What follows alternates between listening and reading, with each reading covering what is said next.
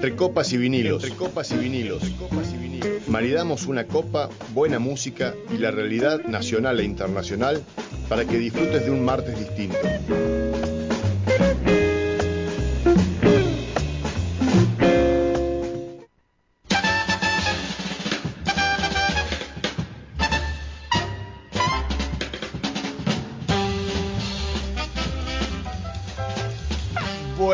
Noches, buenas noches a toda la audiencia de Radio Megafón. Volvimos al aire después de tomarnos unas vacaciones, hermosas vacaciones que pasamos por, por los pagos cordobeses. Y ya estamos nuevamente al aire eh, este martes 26 de julio del 2022 eh, para homenajear a nuestra querida Evita también. Vamos a tener un programa eh, hermoso, vamos a estar entrevistando a un cantautor neuquino o por lo menos que vive en, por la zona, eh, hace muchos años, eh, que hizo una canción bellísima para como homenaje a Evita también. Así que bueno, buenas noches, Fran, ¿cómo estás ahí? El operador que nos hace el aguante todas las noches. Hola Dani, hola Lucy. bueno, no quería, no quería adelantar todavía, pero la gente que está viendo por YouTube también está viendo una persona más en el estudio y es nuestra compañera Lucía Espeleta que se sumó. Hola Lucy, buenas noches. Hola Dani, ¿cómo están? ¿Qué tal la audiencia? Bueno, acá estoy de invitada, espero acompañar. Muy bien, muy bien, muy bien. Nos hace el aguante con esta noche fresca, con lluvia en Neuquén. Eh, también saludamos a, la, a, la, gente de San Patricio del Chañar, que nos está haciendo la, que está retransmitiendo por Radio Chañar 89.7. Así que bueno, todo el valle conectado escuchando Radio Megafón eh, desde Neuquén Capital, desde la Casa Popular Arturo Jaureche, eh, en Carlos H. Rodríguez 665, por las dudas si alguien nos quiere mandar algún regalito. Siempre bienvenido. Ah, sí, totalmente. Este, y ya estamos conectados también con nuestro gran compañero de programa, Claudio Lencina, desde Canadá. Hola Claudio, buenas noches. Hola Dani, hola Lucy, hola audiencia, ¿cómo están ustedes por allá? Muy bien. Muy hola Claudio. Muy bien, muy bien. ¿Cómo te trata el clima por allá? ¿Cómo está todo por Canadá? Eh, muriéndonos de calor, literalmente. Eh, realmente ahora sí se vino el verano con todo. Eh, grandísima humedad, con una especie de olla hirviendo esto a presión. Y bueno, estamos tratando de sobrevivir. Bueno, bueno, bueno, bueno. Eso es una queja nomás, Claudio. Se, no. se queja cuando hay nieve, se queja cuando hay calor. O sea, ¿en qué momento disfrutan ustedes? Padecen todo el año. ¿En qué momento disfrutamos? Cuando nos vamos, cuando nos vamos al Caribe disfrutar. Claro. cuando, se van de, cuando se van de Canadá. Bueno, bueno. Nosotros hoy en Neuquén, eh, excepcionalmente, tenemos una noche muy lluviosa, no paró de lloviznar. Una lloviznita tipo, tipo londinense, digamos. Sí, sí. No sería un día peronista, digamos, por ese lado, por el lado del clima. ¿Qué vamos a hacer? A veces pasa, a veces pasa. Bueno, hoy tuvimos, hoy tuvimos en, el, eh, en un homenaje que se hizo a Eva a Evita en, el, en la Avenida Argentina, en el monumento de Evita que hay acá en la ciudad de Neuquén. Este, se le dieron algunas palabras, se le entregaron flores, se prendieron velas. Eh, muy emotivo homenaje. Eh, y hoy vamos a estar eh, entrevistando a Miguel Esprumont. Él es un cantautor de la región, un trovador. Bueno, Ya, vamos a conversar, un, amigo de la casa, un amigo nuestro también, personalmente también, así que, que hizo una, una canción hermosísima de homenaje al, 70 aniversario de Evita, que se estrenó hace poquito tiempo, y creo que hoy se estrenó, 26 de julio, que es el aniversario del 70 aniversario de la, muerte de Evita se estrenó en, en YouTube, creo en, en, la, en, la, plataforma de YouTube. Así que bueno, vamos a estar entrevistando a Miguel. Eh, hoy no va a estar con nosotros nuestro sommelier, eh, porque está de vacaciones, se tomó unas vacaciones un poquito más largas y, nos, abandonó. Así que le mandamos un abrazo grande a Marcelo Molina, el sommelier que nos acompaña todos los martes. ¿Y eh, qué más tenemos? Y bueno, y vamos a estar conversando de varios temas, Claudio. ¿Qué, qué nos podés adelantar? Vamos, podemos conversar de ciertas cosas. Tenemos una noticia, yo calculo que muy interesante acá en el, en el país del norte. La tenemos, tenemos la presencia del Papa en este momento, que nos está visitando por acá, por, eh, por la zona. Eh, una visita de una semana muy, muy esperada, muy controvertida. Básicamente, eh, Francisco Bergoglio, como como lo queramos llamar, eh, viene a pedir perdón acá a Canadá. Eh, y no ha parado de pedir perdón desde que ha llegado. y no va a parar hasta que se vaya. Así es, sí, porque parece que tienen, tienen que, que sí, sí.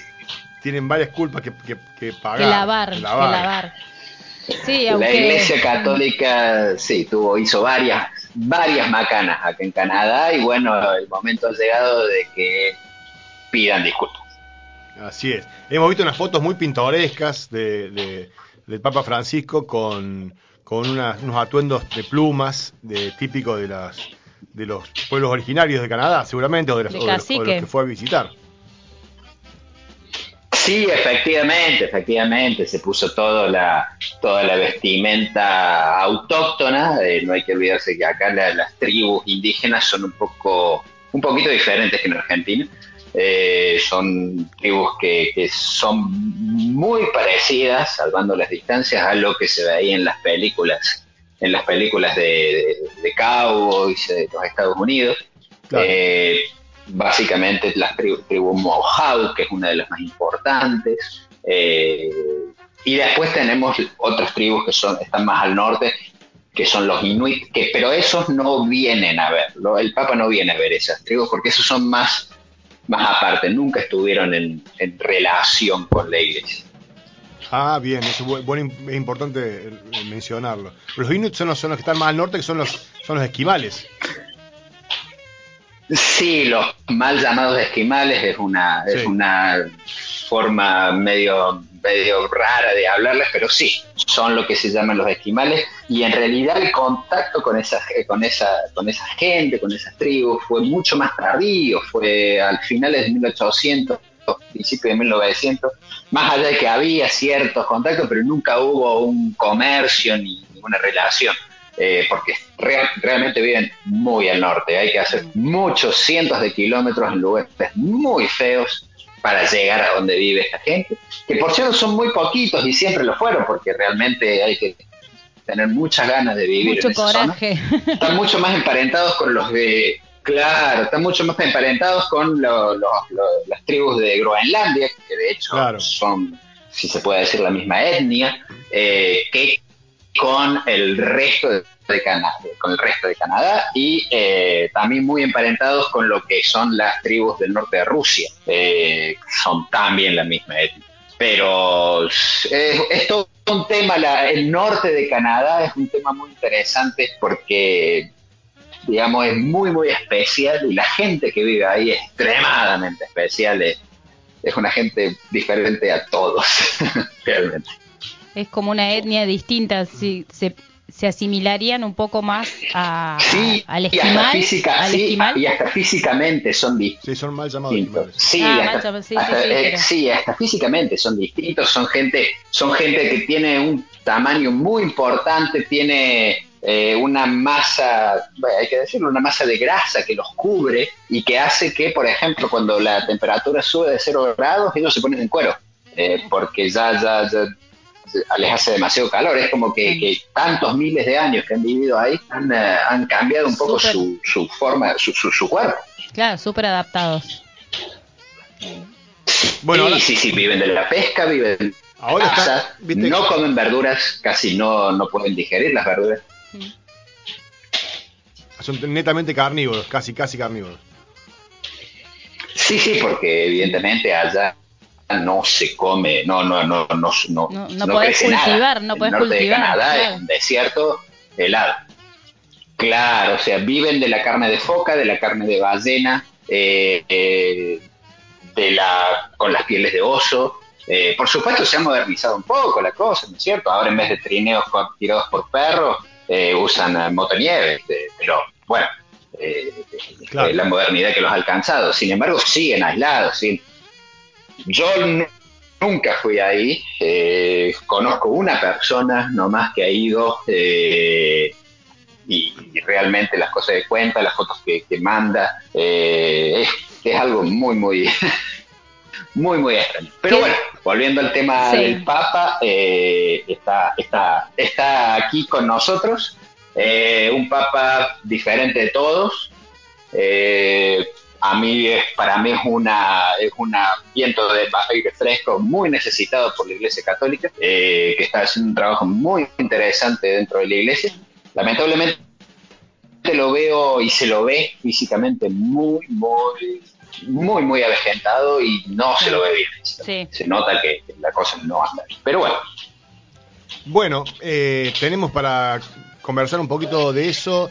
Después eh, hay un temita de- con los con los eh, con el San Fermín que hubo hubo muertos. Todavía se sigue haciendo corrida de toro en España, eh, Claudio. Sí. Yo pensé que ya habíamos No, pasado esa, esa- no, esa etapa. sí. Lo cultural es muy fuerte. No, Qué increíble, qué increíble. Que yo todavía nunca he ido, pero una de las cosas que quiero hacer. Pero yo que te hablo lo de la suelta de toros en, en Pamplona, ¿no? Claro, Sí, sí, sí, claro. sí. ¿Sabes lo que debe ser eso? Correr y que te y que te mate un toro. Debe ser espectacular, morirse Muy bueno. muy, muy interesante, muy interesante. Las mil maneras de morir, viste que increíble. Este, bueno, hay, hay loco para todo, Claudio, hay loco para todo. Nosotros, nosotros nos gusta más tomar un vinito. Ciertamente. Ir muriendo Sí, poco. Hay millones, querido. Sí, sí, sí, sí, sí. Bueno, nosotros estamos, hoy, hoy estamos, hoy todavía no probamos este vino que trajimos, que es un regalo, un regalo de Patricia, una oyente eh, de este programa, que lo trajo de las Salinas Grandes de la, de la provincia de Córdoba. Un vino cordobés. Un vino cordobés de Tulumba, de, Quisca. de la bodega, que déjame que lea la- el nombre de la bodega. El nombre Kishka y San una. Pedro del Gredal, en la bodega.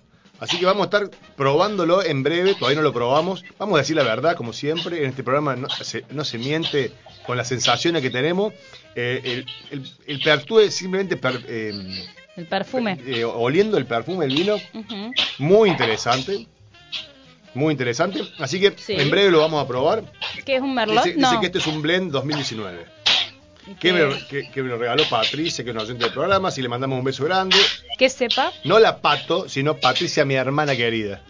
Así que. ¿Qué eh, cepa es? Un blend, un blend. No, Ah, o sea que es no- una no, mezcla. Ahora va a dejarme que lea. Debe qué- decir ahí. qué, eh, cepas t- tiene esto. El vino expresa su vida en aroma, color y sabor. Dice que surgen de la complejidad y belleza de la finca que los vio nacer.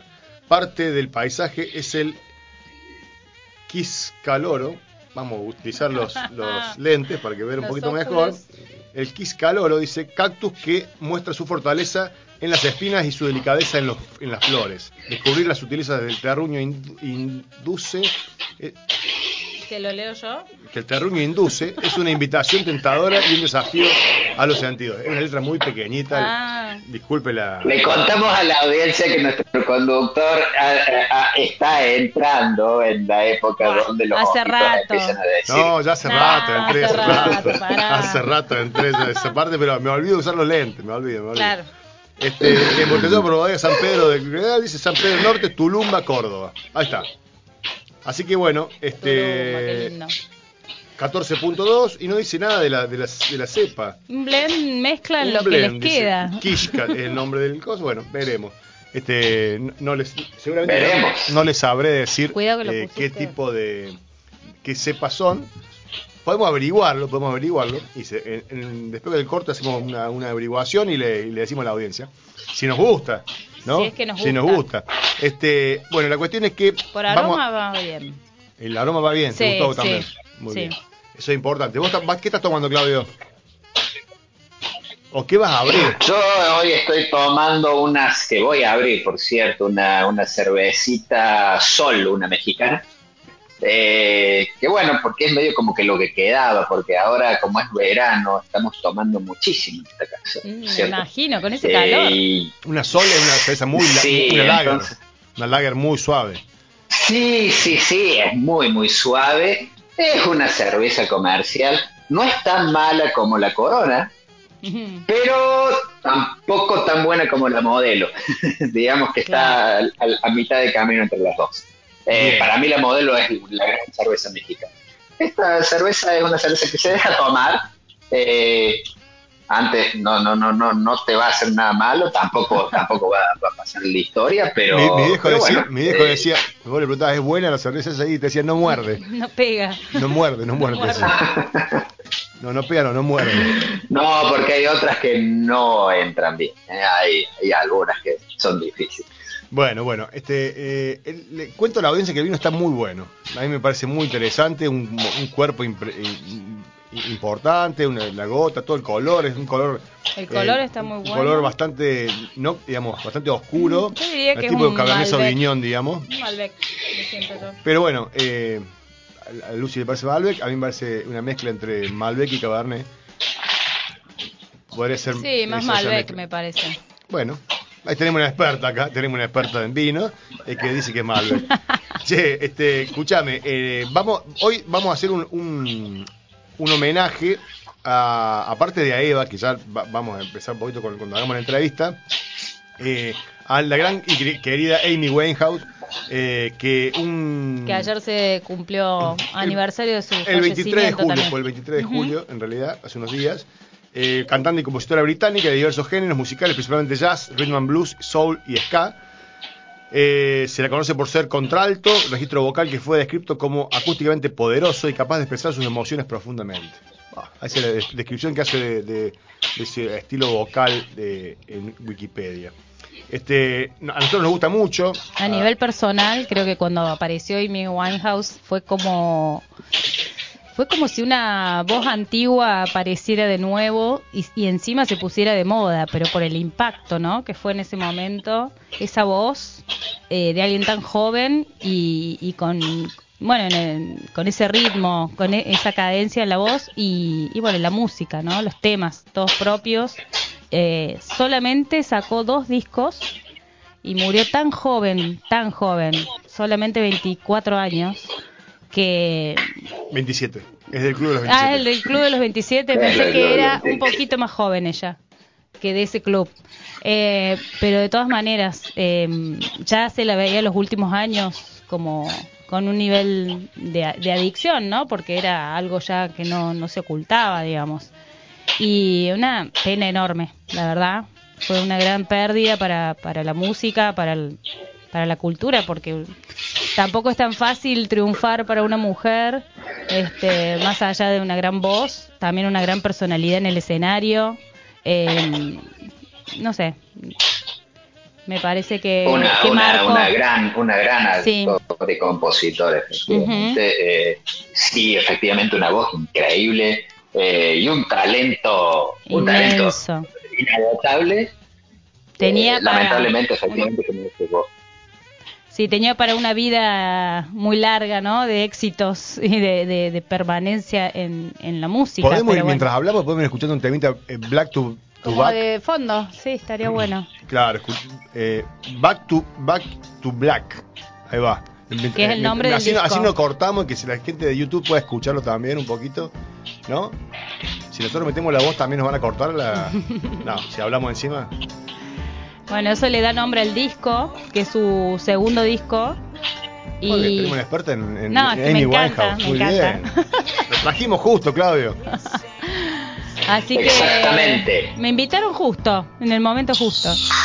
Eh, bueno, no, yo le sugerí a Dani ahí que, que no se olvidara de Amy eh, en el día de hoy, porque bueno, justo se dio de muchos acontecimientos en estos días, la verdad.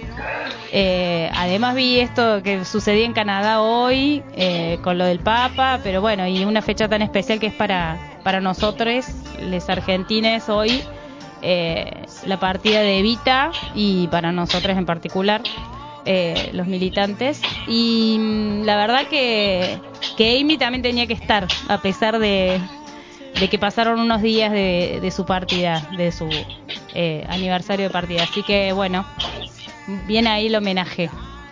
Muy bien, muy bien. Bueno, y, y Sí, seguro, hablando seguro. de gente joven que hizo historia, ¿no? Eh, Mm. Eva, increíble la Increíble. que a los 33 años haya hecho todo lo que hizo, ¿no? De, de venir desde a, a los 15 años llegar a Buenos Aires desde su, Desde los su toldos. pueblo de los Toldos, provincia de Buenos Aires.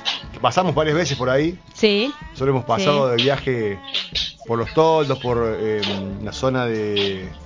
Ay, se fueron los otros pueblos que están vecinos. Eh, bueno, no me acuerdo. eh, bueno, la cuestión es que, no, recordar eso, el tema de que con tan poca edad lograr lo que logró. Creo que se, Se- cruzaron, se cru- se sí, cruzó sí. el destino porque Sí, ella se era cruzó con una- la política. Claro, de casualidad y bueno, así como Perón podría haber conocido a cualquier actriz y haberse casado con cualquier actriz hermosa que le gustara, qué sé yo, no sé. la conoció a ella, ¿entendés? Y ¿Sabes dónde la conoció? sí, en el acto de en un acto en San Juan. En San Juan, En, Ca- sí. en Caucete, Por el terremoto. Sí. Por el terremoto. Que nosotros- yo tengo una historia personal con el terremoto, mi- yo no, mi, mi familia, porque mi padre es sanjuanino y tuvo, eh, bueno, en ese terremoto tuvo, tu- estaban en San Juan toda la familia, él también tenía 19 años, mi padre, y mm, bueno, en, en un, en un acto, en un, no un acto, perdón, es un, Sí, creo un que- evento, un evento claro, organizado para, para, para las víctimas del terremoto. para conmemorar. No, no, no, para las víctimas del terremoto era para juntar fondos. Ah, bien. Era para juntar fondos para el terremoto. Fueron varios actores, cantantes o a- artistas de ese momento, entre los que fue Eva, y ahí se conocen con. Juan Domingo. Así que fue algo, algo muy casual de la vida, ¿no? Que los Y haya le unido. cambió la vida primero Perón. Primero a Perón porque le hizo, creo que a partir de Eva le hizo hacer otra política, otra forma de política, le hizo pensar. Obviamente Perón ya era un estadista, un, un líder, pero es como que pudo imprimir esa visión feminista, que aunque no se identificaba feminista Eva en ese momento, él realmente lo fue. Eh, y se lo pudo como con la personalidad tan fuerte de ella, se, lo, se hizo respetar ante Perón primero y después se hizo venerar ante el pueblo, pero digo, ante Perón entender que se podía hacer política también eh, desde abajo y pensando en la organización desde abajo, ¿no? No desde arriba para abajo. Así que creo que, que ahí imprimió y le hizo, creo que de algún modo de haber exigido Perón que, que tuvieran lugar las mujeres. Eh, Ah, sin duda. Y El- ella el, pudiera... Partido, el partido Peronista Femenino, Feminista eh, eh, fue, fue todo un hito en, en- a nivel nacional de la, la organización de las mujeres, que luego fue, fue como hemos escuchado estos días, eh, eh, varios referentes que han hablado, como fue ocultado, como fue Sí, hasta como proscripto, digamos, el, el- el- el- el partido eh, femenino, ¿no? De- del peronismo feminista femenino en ese momento. Femenino femenino.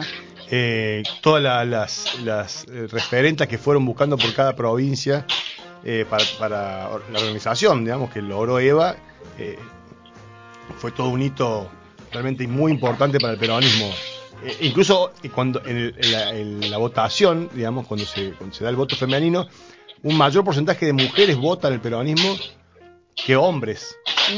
¿sí? Es una locura, o sea, la, Sí, que- importancia que tuvo eh, el- ese movimiento femenino eh, en el peronismo en, Bueno, en como sus decía orígenes. Eva, donde hay una necesidad de un derecho y las mujeres necesitaban expresarse, o sea, ya había una, un movimiento de, de- totalmente oculto, ¿no? Y ella lo vino a visibilizar, pero esto de, imagínate, te dan el derecho a votar, ¿a quién vas a votar?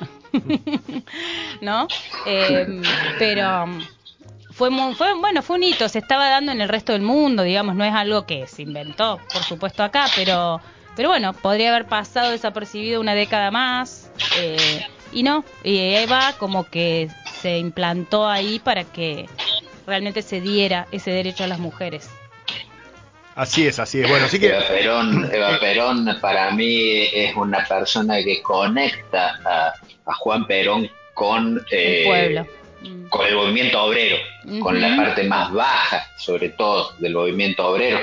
Eh, Perón tenía ciertas ideas que las hacía funcionar bastante bien, pero le faltaba la parte humana un poco donde eh, el clic, ¿no es cierto? Sí. La conexión con la, con la parte más baja de la sociedad. además no y olvidemos bueno, que Perón viene para, claro para dar eso, ¿no es cierto? Seguro. Creo que se juntaron los que se tenían que juntar, ¿no? Porque eh, Sí. no olvidemos que Perón tenía formación militar, o sea que eso también un poco lo, lo hacía sen- en esa época, bueno, un prestigio a los militares que, que lo hacía sentir como por encima del resto, ¿no?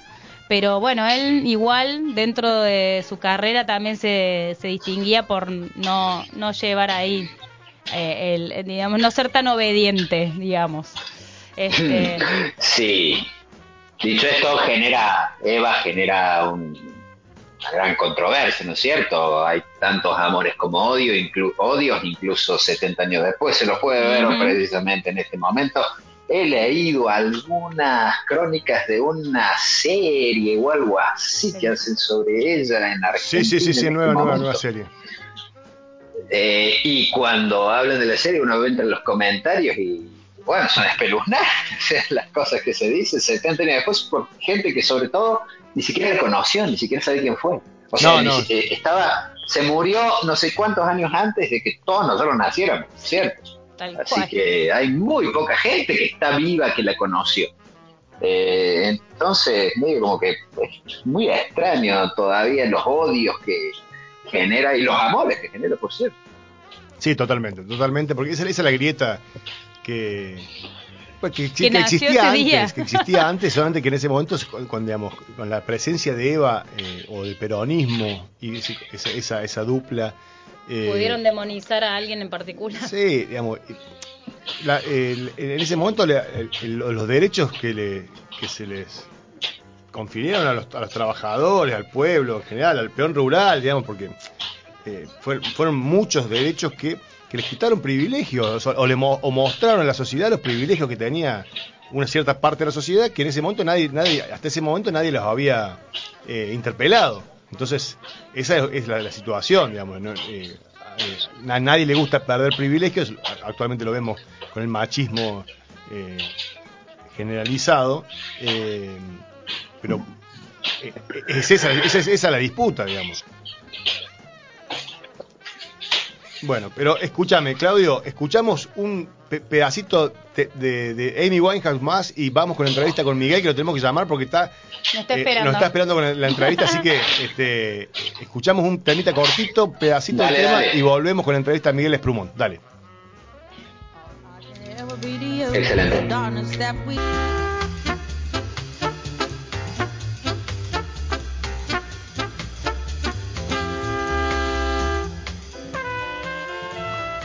Con un problemita técnico que no nos podíamos comunicar, no nos podemos comunicar todavía con Miguel, estamos intentando hacerlo. Bajas un toquecito esto que se escucha muy fuerte. Ahí va. Eh, estamos intentando comunicarnos con Miguel, él vive en Andacoyo, así que eh, esperemos que en breve lo tengamos al, aire. Esto de producir el programa eh, en vivo es complicado. Complicado. Eh, le mandamos saludos a Miguel y a Cristina que nos están escuchando también por la por, la, por YouTube. A Susi, a la Susi, Martín. Muy bien, muy bien. También nos saludó. Los oyentes que están siempre prendidos en el programa. Ahí me parece que sí estamos conectados con Miguel. Hola Miguel, a ver. Fran, hola, hola. ¿Te contestó? Claudio, ¿vos me escuchás a mí? Se perdieron los dos. hola, hola. Hola, hola, ahora sí. Hola, yo te escucho. Miguel, ¿me bueno, escucha? Ahí, te escucho. ahí va, ahí está, lo logramos. Sí, al que no escuchamos es a Daniel que ha, ha cerrado el micrófono. No, no, no, me escuchan, ah. todos me escuchan a mí, me parece que sí. El que está hablando es eh, el conductor del programa. Eh, Miguel me escucha, eh, Claudio me escucha, ¿sí? No. No, no nos están escuchando. A ver qué está pasando. Uy, se cortó la llamada. mi, mi micrófono dice que está cerrado, que no me escuchan a mí. A ver, a ver, a ver, yo creo que sí, estamos conectados. Yo escucho. Ahí le dije que cerró, tiene cerrado el micrófono, pero no sé si me, ah, me he leído. Yo lo escucho ellos dos perfectamente, creo que la audiencia también lo está escuchando. Sí, te escuchamos Miguel y lo, escuchamos a Claudio también.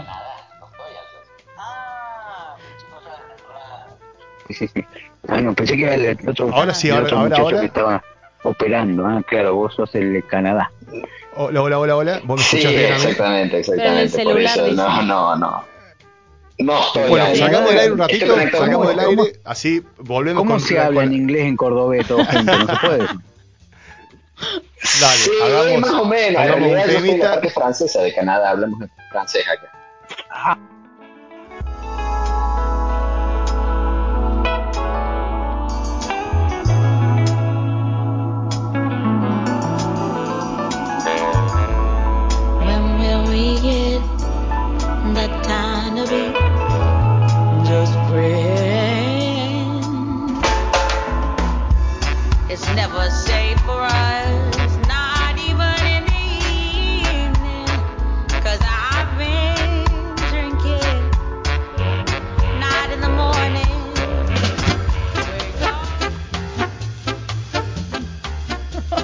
Hola, hola, hola, ahora sí, ahora sí. Habíamos un dedo, un dedo mágico que tocó un botón que no había que tocar.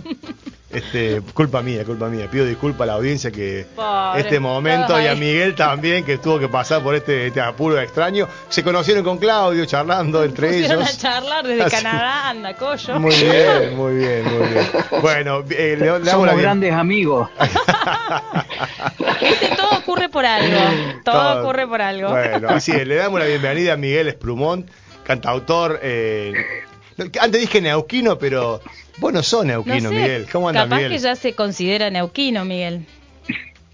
Hola, buenas noches, ¿cómo andas? Y mira, yo tengo más, años- más años viviendo en la provincia de Neuquén que donde nací, así que ya está. Ya está, Ya son neuquinos, ya está, perfecto, perfecto. Sí. Eso, es, ese es el punto, es el punto de quiebre, me parece. Eso es lo que te pasa cuando venís a la Patagonia y te quedas mucho tiempo. Exactamente, exactamente. Bueno, y Claudio Es está- un sentimiento, ¿no? Exacto. Totalmente, totalmente. Bueno, acá estamos eh, Daniel Martín en, en el estudio y Lucía Espeleta y Claudio Lancina desde Canadá, que es nuestro compañero de equipo del programa de todos los martes.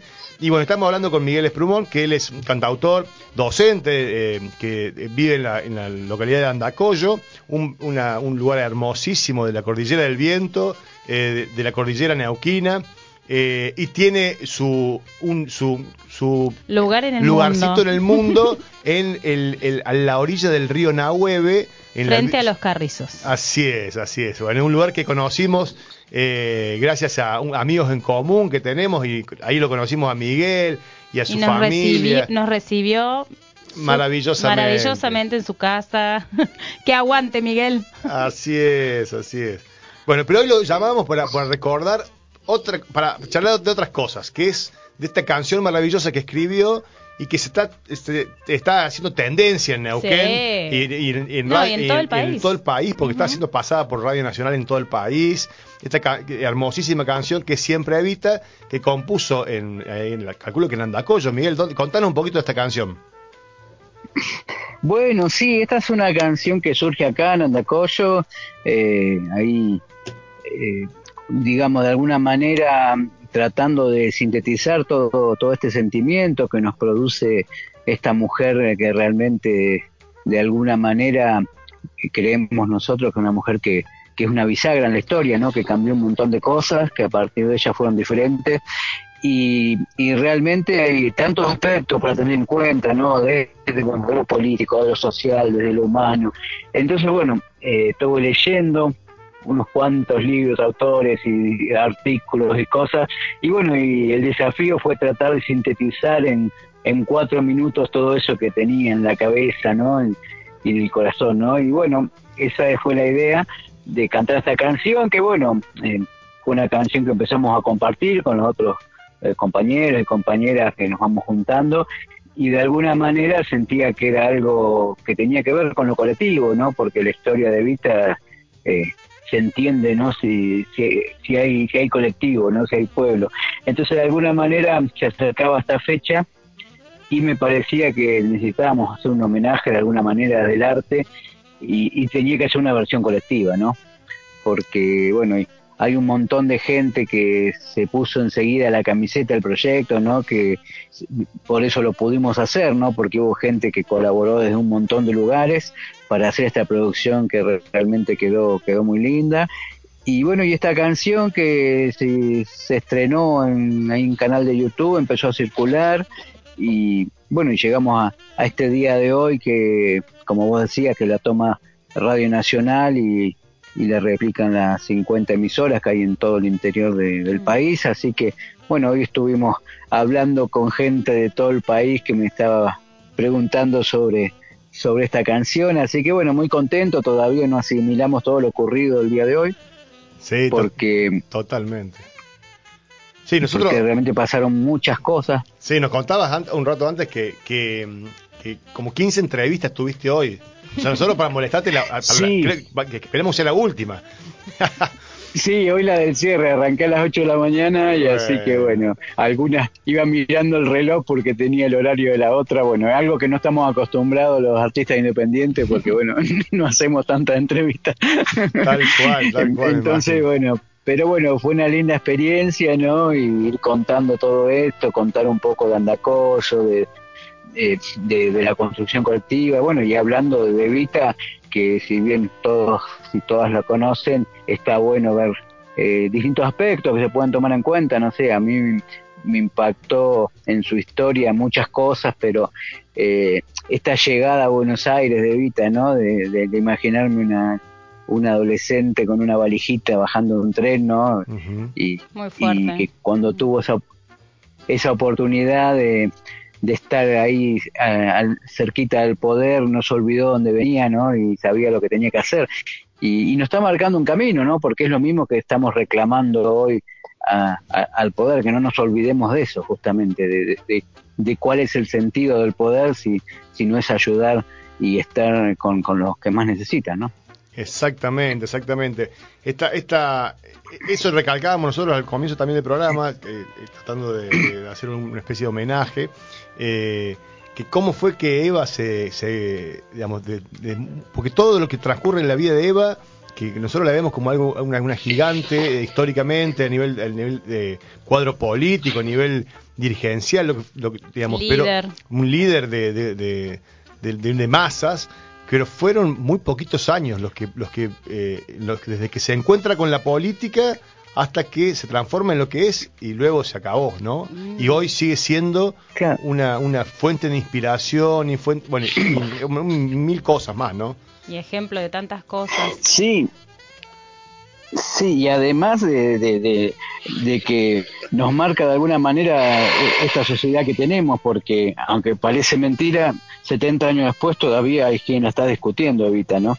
Entonces, de alguna manera está marcando cuáles fueron los intereses que ella tocó, que todavía casi con los mismos apellidos siguen siendo los mismos. y, y bueno, y de qué lado, eh, eh, qué, qué, piensa el pueblo y qué siente el pueblo en general con esto, ¿no? Entonces está, está bueno que de alguna manera una personalidad tan fuerte que no pasó inadvertida, no hay, o, la ama el pueblo y la odian los mismos que hoy odian a, a cualquier eh, adquisición de derecho, cualquier mejora que pueda tener la gente, ¿no? Exactamente, tal, tal, cual, tal cual. Ahí nos está, nos está mandando saludos Marina, que es una de las ah, integrantes de este, de, este colectivo, Marina Pacheco. Nos está escuchando desde Piscicultura, así que le mandamos un beso grande. Un beso, Marina. Eh, así que... La voz de Marina Pacheco embellece cualquier obra, así que realmente es un lujo cantar y que una canción eh, la esté cantando Marina. después de terminar, cuando, terminemos la entrevista vamos a pasar el videíto para que toda la audiencia lo pueda ver eh, por el canal de YouTube y bueno, si no, las, que están por la app de Radio Megafón lo van a poder escuchar por la app. Eh, le contamos a la, audiencia que esta producción fue realizada por Gena Peralta, Gaby Barrios, en el estudio Megafón, o sea, fue filmada en este mismo este estudio eh, además que la canción contó pues con la participación de Fernanda Labraña, Marina Pacheco, Miriam Forma, Paloma del Sur, Gena Peralta, Gaby Barrios, amigos de la casa, Jorge, Jorgelina Sotelo, Pablo Toscani, Samantha Juncos, Carlos Valdés, Marcelo Albornoz, Fabián Méndez y Noelia Pucci, el gran Noe Pucci. le mandamos un abrazo a todos esos cantantes y, cantautoras y cantautores eh, hermosos de, la, de la región, que conocemos a unos cuantos.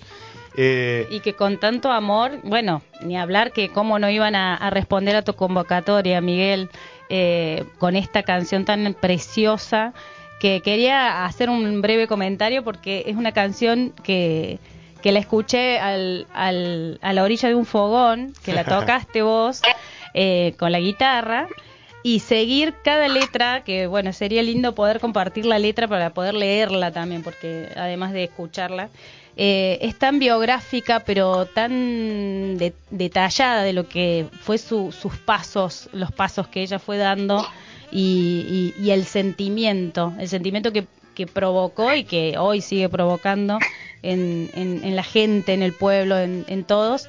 Y eso transmite la canción, lo transmite desde la historia de ella hasta, hasta lo que ella se convirtió hoy y alrededor del fogón escucharte cantar esa canción, yo nunca la había escuchado, no sabía nada, no, no, no la conocía, mm, tengo que confesarte que me cayeron unas cuantas lágrimas de emoción y ahora escucharla con de la voz de todos ellos y ellas, que ha sido maravilloso, la verdad, los felicito a todos, hermosa, hermosa producción.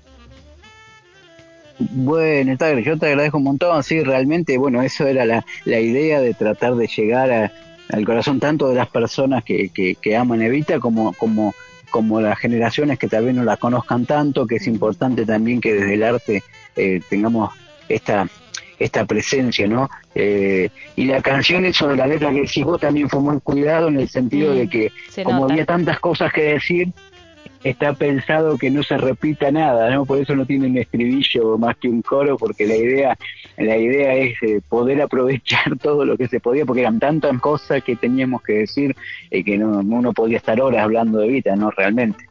Y, bueno, con respecto a la música, ahí que nombraste los cantores y las cantoras, que me parece re importante, quería nombrar a, a Lucio Jara, que fue el que hizo los arreglos musicales y la grabación y, y la mezcla que realmente hizo hizo un trabajo impecable, eh, la gente que estuvo también ahí en Megafon, porque esto lo logramos, la parte musical la grabamos ahí en el estudio Limay Record, pero la parte las voces se grabaron ahí en Megafon, con las cámaras de, Pía Ortiz, de Jimena, González Astoe y de Nicolás Filipone. que estaban ahí, se hicieron las cámaras, y después eh, después lo editó Calel Plumon, fue el que hizo la edición de, de toda esa filmaciones. Así que bueno, hubo un montón de gente que, estuvo trabajando para que esto sea posible.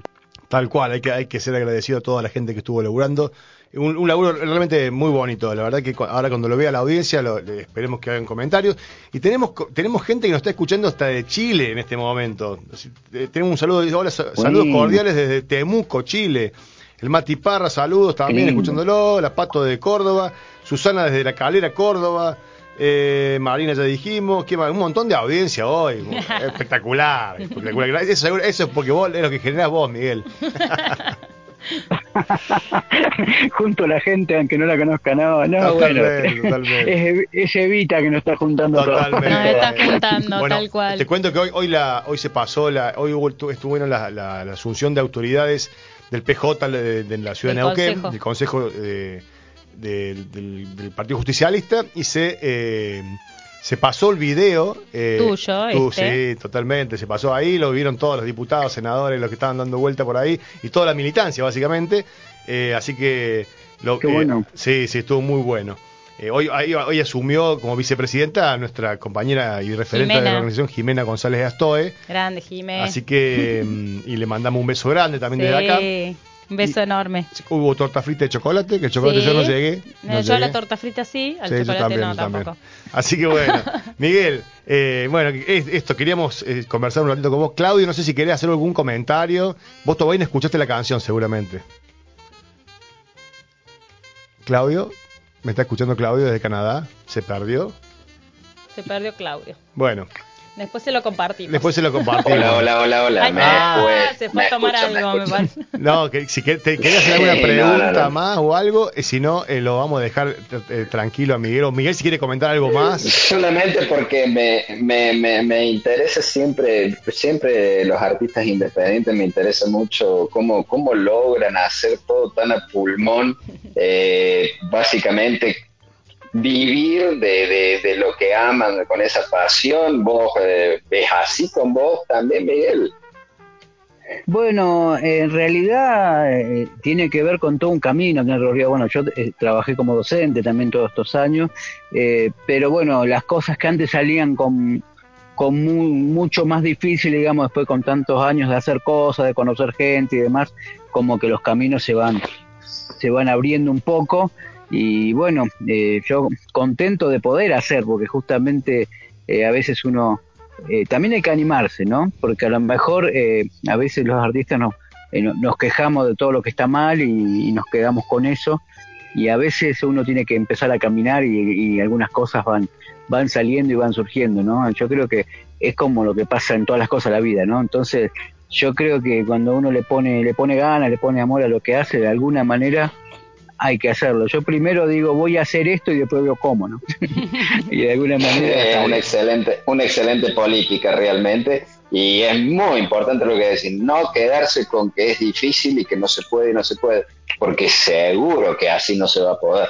Hay que ir más allá y hay que meterle para adelante y encontrar la vuelta. Si no entra por, por un lado, ve, buscarle por el otro, tratar de contornear los obstáculos además hay una, una paradoja que muchas veces desde los artistas nos quejamos que el, que el que desde los gobiernos, del mismo del poder no, no apoyan y nosotros lo que estamos haciendo es desde nuestro arte estamos criticando a ese poder, entonces tampoco podemos pretender que, que no que no financie lo que nosotros mismos estamos estamos en contra, ¿no? Entonces muchas veces hay una contradicción ahí. Yo creo que el Estado tiene que el artista tiene que contestar al poder un poco, si no, ¿qué clase de artista sería? Claro, claro, entonces obviamente está bien que el Estado aporte y demás, pero no, eh, sabemos que digamos que todo tiene que pasar por esta la energía y las ganas que tenemos y el arte hay que hacerlo. O sea, yo no creo que los grandes artistas esperaron que se lo financien primero, ¿no? Se pusieron a hacer y bueno, y de alguna manera eh, se hacen las cosas. Bueno, obviamente que si están las condiciones positiva es mejor, ¿no? Seguro que sí. Tal cual, tal cual. Ahí nos manda salud también Miriam Forma. Saluda a todos, fue un honor también formar parte del homenaje a Evita. Gracias, Miguel, dice Miriam. Bueno, un saludo. Tremenda cantora, tremenda. qué lindo, qué lindo. No, para mí realmente eso que se armó ahí, eh, para mí es como la selección, ¿no? de Neuquén. Y, yo soy, y yo soy, y claro, yo soy el pibe que trajo la pelota y jugué porque era el que traía la pelota. Sí, siempre es importante. Bueno, pero quiero aclarar algo. Miguel, Miguel es el promotor, el gestor, el, el alma mater del encuentro de trovadores y trovadoras que se realiza todos los 29 de diciembre en bueno en tu, en tu lugar este, no, en Andacollo, en la plaza de Andacollo, y, bueno, gracias a este motor eh, que ha sido vos de, de, juntar ya se cumplieron 10 años. Ya se cumplieron 10 años, 10 años. Y bueno, me imagino, vos podrás contarnos brevemente que nació con poquita gente que iba a la plaza a escucharlos y ahora ya es un evento un encuentro conocido, conocido en el norte neuquino, en ese pueblo tan hermoso que es Andacollo, y ya es, bueno, en parte esto que estamos hablando, ¿no? La, promoción de esto porque ha tenido su, su bueno, se ha ido eh, asentando a través de estos 10 años y cada vez más trovadoras y más trovadores participan. Y poetas. Y poetas, no me olvido. Sí, sí, pero bueno, yo no, yo no sería promotor la palabra, yo soy un participante, digamos. O sea, esto se originó con otra gente que empezó como el Gaby Barrios, que empezaron a armar esto y otra gente se fue sumando y el primero no se hizo acá en realidad sino que hicimos una vez un encuentro en Neuquén y cuando terminó a mí se me ocurrió decir, vamos y el próximo hagamos el norte neuquino. y dijeron, bueno, vamos, bueno, vamos, y bueno, y hubo que, hubo que organizar. y así surgió, pero en realidad porque yo la tiré y no pensé que todos iban a decir que sí. Eso que te salió mal. Pero si, les gusta más la digo, el, arte les gusta mucho. Claro. Así que bueno, y ahí empezaron a llegar, pero a pulmón, porque no había ningún Después fuimos consiguiendo algunas ayudas de, combustible o de algunas otras cosas, pero al principio cada uno todo, el tiempo llegaba de la manera que podía, pulmón, y, eh, ponían su carpita y siguen poniendo su carpa y para bueno y se hace así y ese espíritu no queremos que se pierda no no no, no es un festival sino que es un encuentro. En, en, breve vamos a tener que pedir permiso al vecino para poner más carpa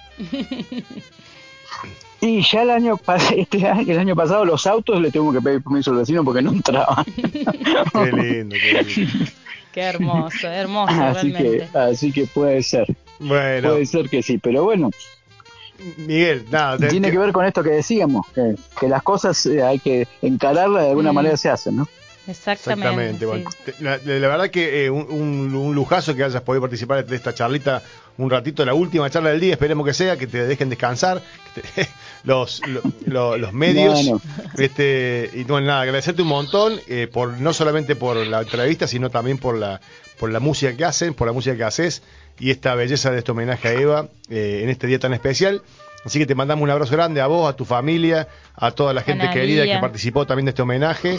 Eh, le mandamos un beso grande y nada, eso. Gracias. Gracias, Miguel. Bueno, bueno, gracias, gracias a ustedes por dedicar este tiempo por, por esta canción y por todo esto que hicimos. Y bueno, las puertas están abiertas, saben que a fin de año nos volvemos a encontrar acá. Así, será, así, será. Bueno, un beso grande, Miguel. Bueno, gracias a ustedes. Abrazo. Chao, chao, chao, chao. Bueno, ahí está. Y ahora vamos a escuchar el tema. Ahora vamos a escuchar el tema. Eh, escuchamos el tema. Estábamos con, recién hablando con Miguel Esplumont el cantautor que, hizo esta, esta, canción hermosísima. Eh, y, y volvemos con más entre copas y vinilos.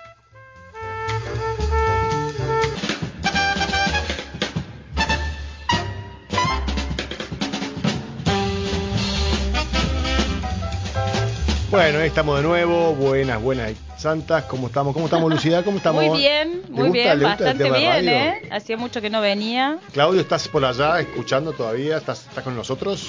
¿Con Sí, sí, sí, sí, acá estoy, acá estoy. Muy bien, muy bien. Ahí te mandé la canción de Miguel para que la veas, el videíto. Y el para que la letra. La letra, todo. Así que bueno. Este, te cuento alguna- Sí, sí, sí, algunas efemérides importantes del día de la fecha.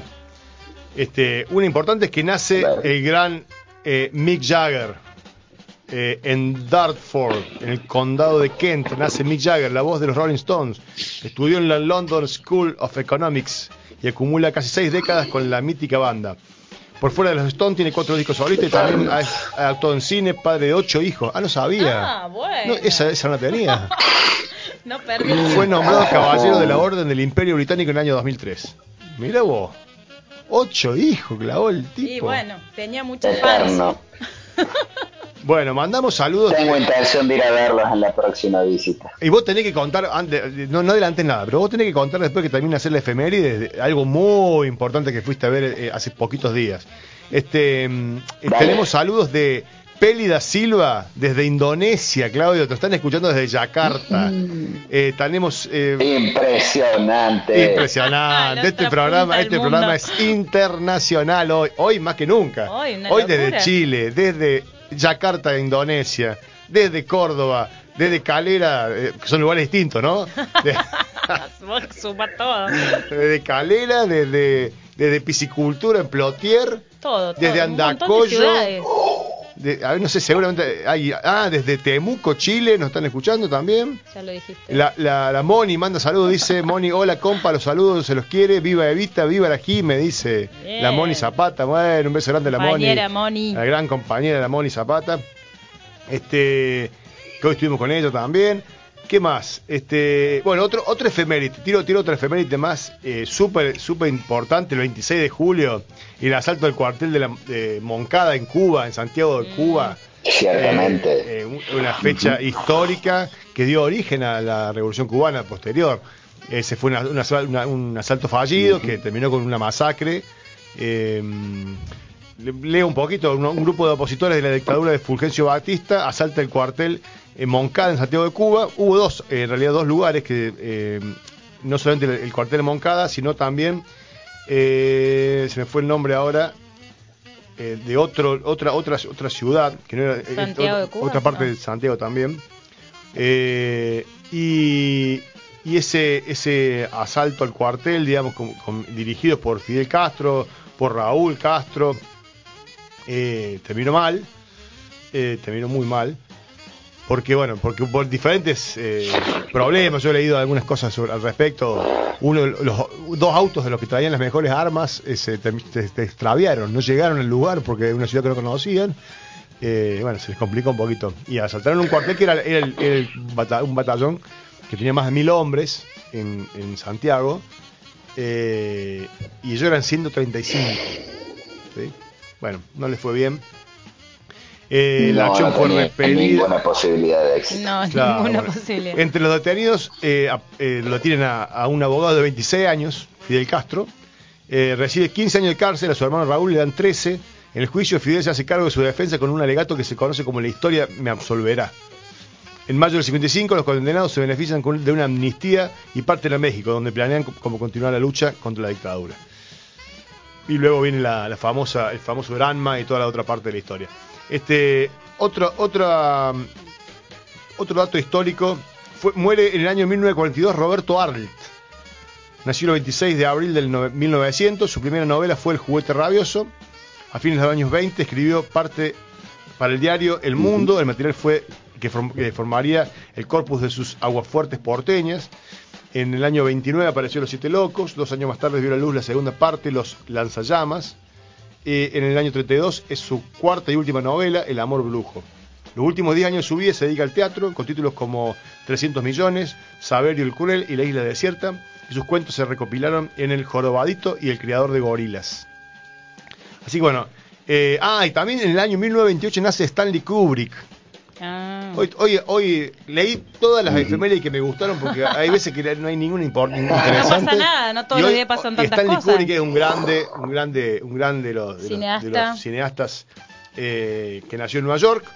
eh, y recordamos la gran película La Naranja Mecánica, Ojos bien cerrados. Eh, bueno, Sí, de un estilo bastante particular, oscuro, por llamarlo. ¿Has visto, Claudio, alguna de esas películas? He visto las dos películas esas y sí, efectivamente es un estilo muy particular. bueno. Confieso que Ojos Bien Cerrados no terminé de entenderla, pero bueno, eh, eh, era una película demasiado inteligente para mí. Ah, Puede sí, pasar, seguro. puede pasar. A mí me pasa que una película, no sé si es muy inteligente, pero me parece que es, un co- es- es bastante eh, enredada, que es eh, el origen, o de Inception, eh, de que Sí, trabaja DiCaprio. DiCaprio y bueno, hay un par de actores más.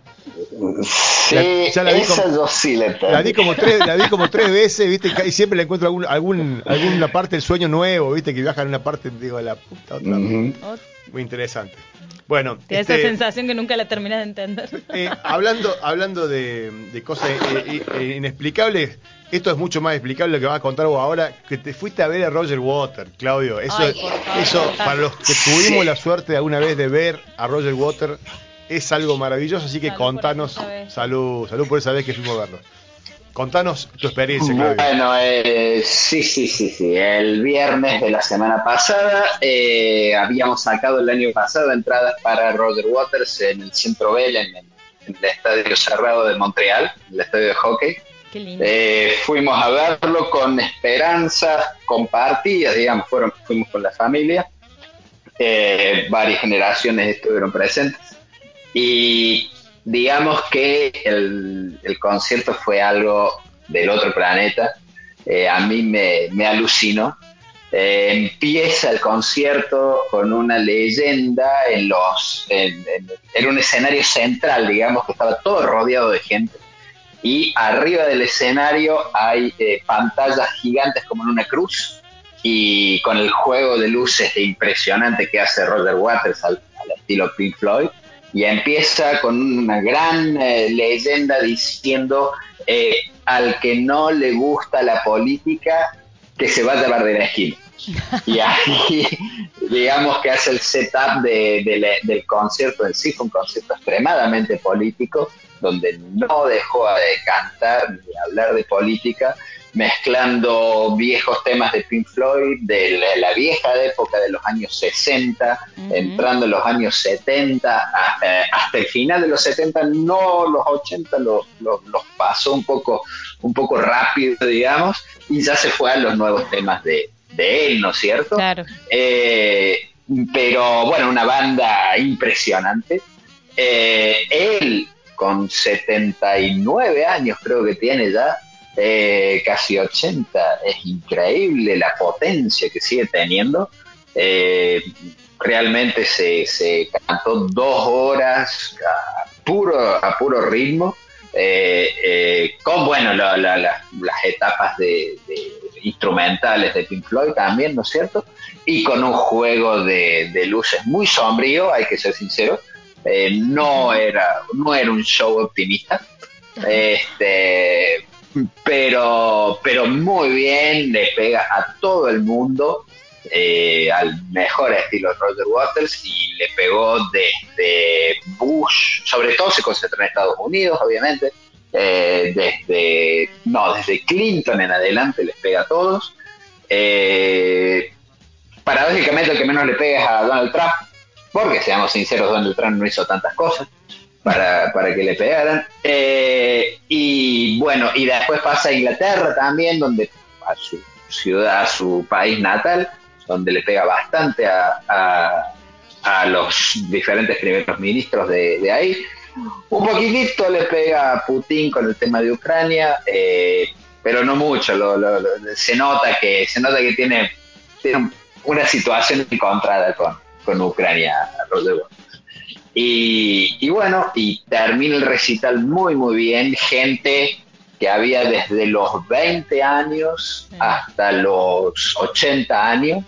Eh, una era un gran una gran nube de pot de de cannabis, digamos, en, en el, en el centro, todo el mundo estaba fumando. Fue muy, muy impresionante y, y realmente muy, muy, muy lindo. Eh, sí, no sé si va a ir a la Argentina, pero si llega ahí lo recomiendo porque probablemente sea la última vez, por cierto, Sí, sí. que se lo ve. No, yo lo, yo lo, yo lo Eh, sigo, y- yo lo sigo claro en las redes y la, y, y la verdad que lo que, lo que sí de la, de la potencia de la voz, sí cantando bien, digamos, no, no, obviamente se nota la- el desgaste, obviamente, pero, pero se este, da gusto escucharlo igual, Sí. porque te pasa con algunos otros artistas eh, que ya así ya no tienen, por, ya no pueden cantar más, viste, ya es muy, ya es como es. Y más allá de la tecnología y los arreglos que debe tener. Sí, eh, no, no, pero la verdad que no, no, yo- teniendo- yo lo sigo en las redes y, y en las redes vos lo ves Sí, que canta en su casa. en la casa. En su Toca, casa, sí, sí, hace sí. videitos y habla y canta canciones y, y sin ningún tipo de efecto, nada, se ve que es crudo lo que manda. Sí, Y está, está bastante esto- bien. Mira, los altos, los altos están siempre ahí y, Mm. y- y es grande él, ¿viste? Y lo que también tiene es un despegue escena- de escenario, que por ejemplo, que el año pasado yo cuando yo fui a ver Genesis, Phil Collins, obviamente que no lo tiene. Phil Collins estaba No. sentado en una silla, este Sí, tipo sí. se movió por todo el escenario durante Sí. dos horas. Sí, sí, sí. Y cuando decís, Claudio, que le pegaba él entre canción y canción, además, hablaba y mencionaba tipo con nombre y apellido, o era un poco en las nuevas letras, porque no he escuchado lo último de Roger Waters. No, no menciona con nombre y apellido. Y de hecho, en las letras no menciona con nombre y apellido tampoco. Lo que pasa es que mientras él habla, las, las imágenes entran Ah, en las pantallas, ¿no es cierto? Te hablo de unas pantallas gigantes que eran co- como, como de 20 metros por Sí. 15 metros. Eh, eran enormes, ¿no es cierto? Y ahí se ven las imágenes, se ven a los presidentes, Claro. se ven las bombas, se ven los ataques. Claro. Eh, sí, sí.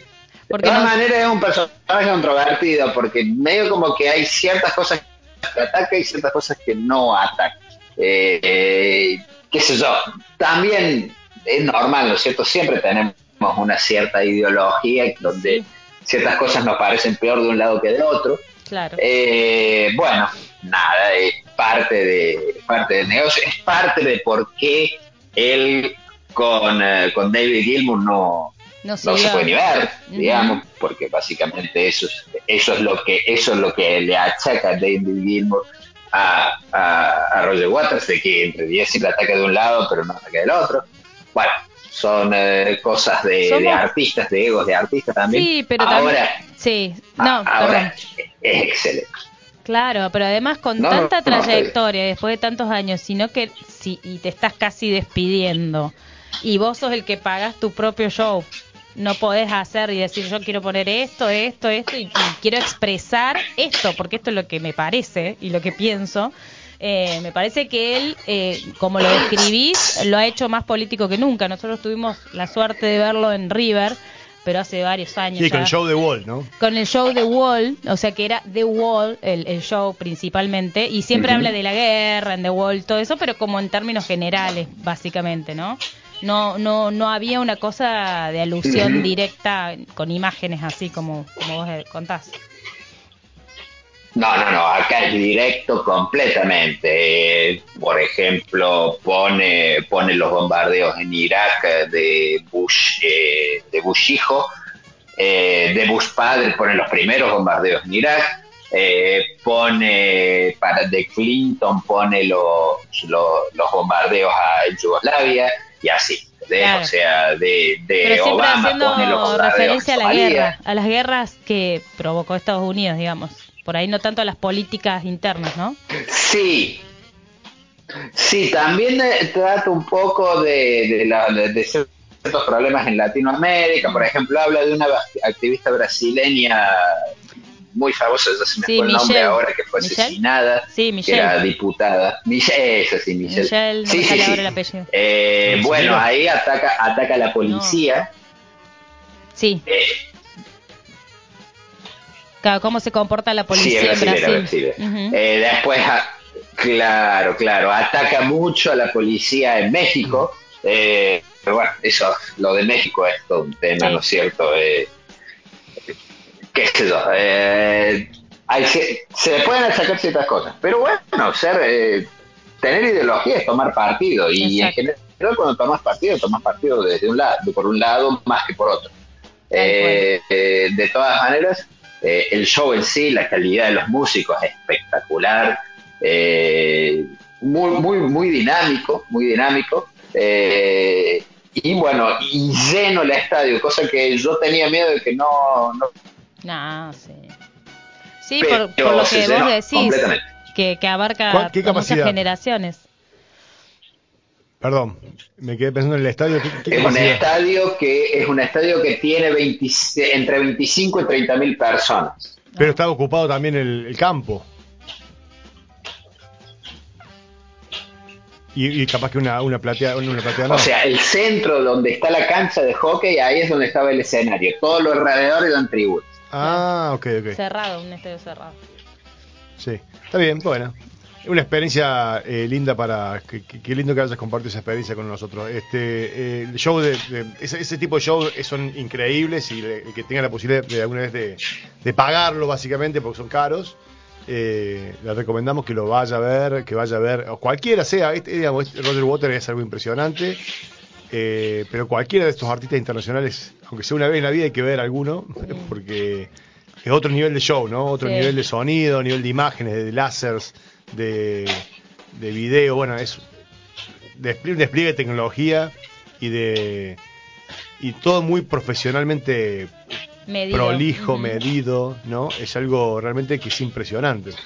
Eh, y eso, eso llama la atención mucho.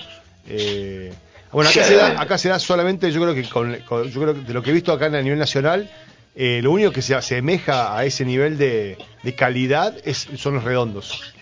Eh, de lo que yo he visto en vivo en Argentina.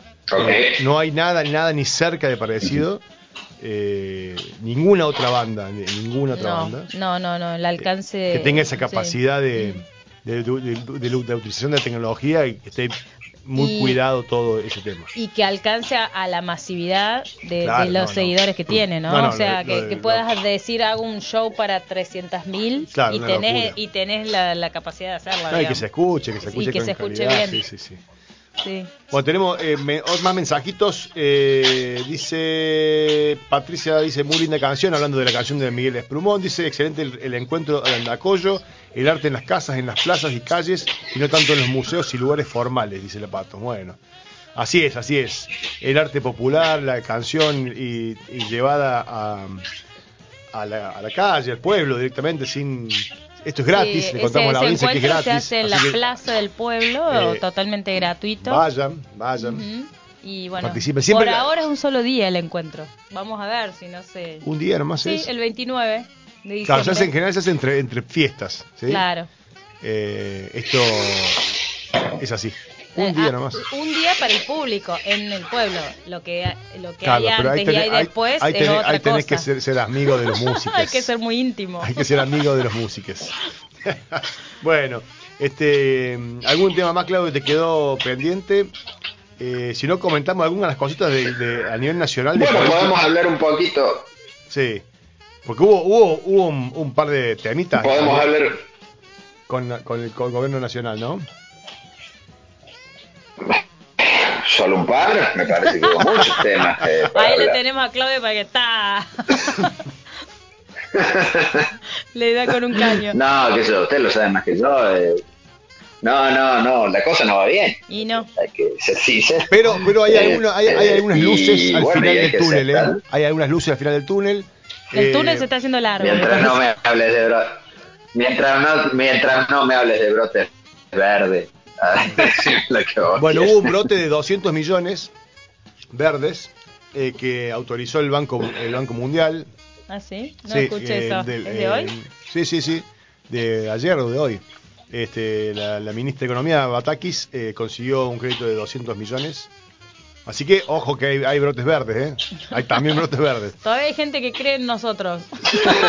Así es. Eh, después el, Banco Central eh, dispuso incentivos financieros y cambiarios para que los empresarios ojeros, pobrecitos, eh, que mantienen hasta 18 mil millones de dólares amontonados en silobolsas, liquiden buena parte de esas divisas. Así que pobres les van a dar algunos beneficios. Quieren tentar un poquito. Ah, sí, sí, sí. Este miércoles se anunció la implementación de un régimen eh, para los, re- los productores agropecuarios que se leen la venta de la cosecha de soja.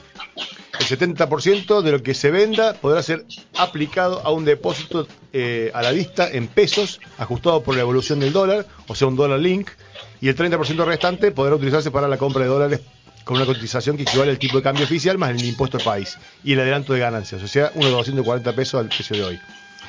Así que ese régimen estará disponible para la venta de soja hasta el 31 de agosto. El objetivo ap- eh, apunta con la medida, eh, claro, que se, que se puedan vender los 18 mil millones de dólares eh, que están guardados en las bolsas. Así que bueno, No una- hay una, medida a los pobres produ- eh, productores de soja de la pampa húmeda, de la zona núcleo, que están, están desesperados, pobrecitos, con, de- por- Desesperado para que desesperados suba el para- dólar. Para que suba el dólar. Así que hay- la, la- la ministra estuvo, estuvo en, en Washington hablando con, con el FMI también.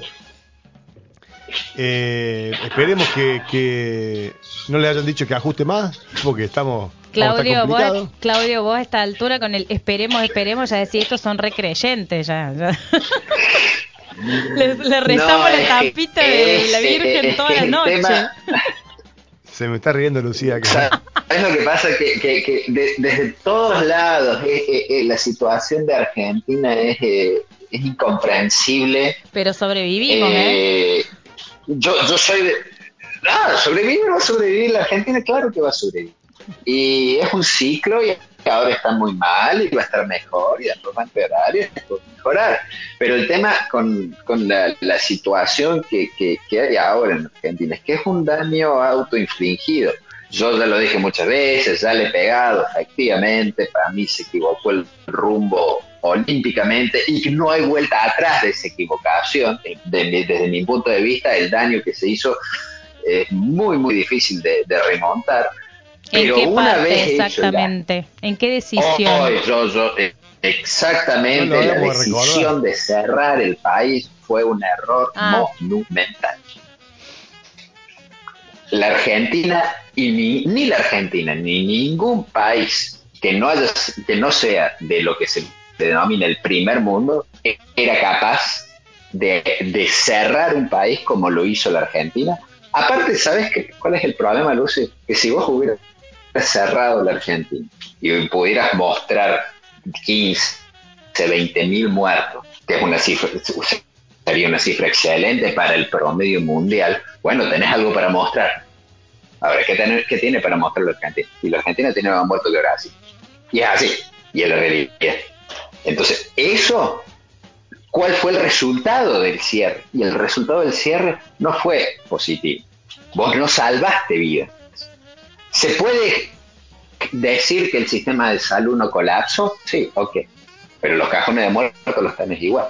Y en cantidades iguales que países que no cerraron. Y ahí está el problema.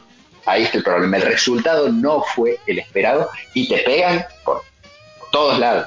Porque así es la oposición. Y bueno, y así es la función de la oposición. bueno, Sí. pero Dicho esto, así una todo, vez Claudio. que pasó todo eso, Claudio, así todo con- una vez que se cometió el error, Mm. Sí, perdón, eh, eh, así todo, en ese momento de, de cierre y de manejo de la pandemia, el gobierno tenía, contaba con un 80% de imagen positiva, Alberto. En ese momento, ¿no crees que hubiera sido importante tomar, eh, profundizar medidas en lo económico, en lo, en lo, en lo a nivel eh, eh, financiero, digamos, restringir un poco el, el- el- la, La huida, la, la- no, la, cantidad de divisas, el intercambio comercial, digamos. Nosotros tuvimos una, una balanza comercial de, de 30 mil millones positiva que se fugaron por, por diferentes manejos que hicieron las empresas, eh, justificando esa, esa fuga de, de- de- fuga no, ese tipo de repatriación de utilidades para pago de deuda. Bueno, eh, con diferentes artilugios que utilizaron las empresas y, el- y el, y el- y el Banco Central como que como que no fue nada que no se previsor, enteró de que iban a hacer eso, como que los permitió.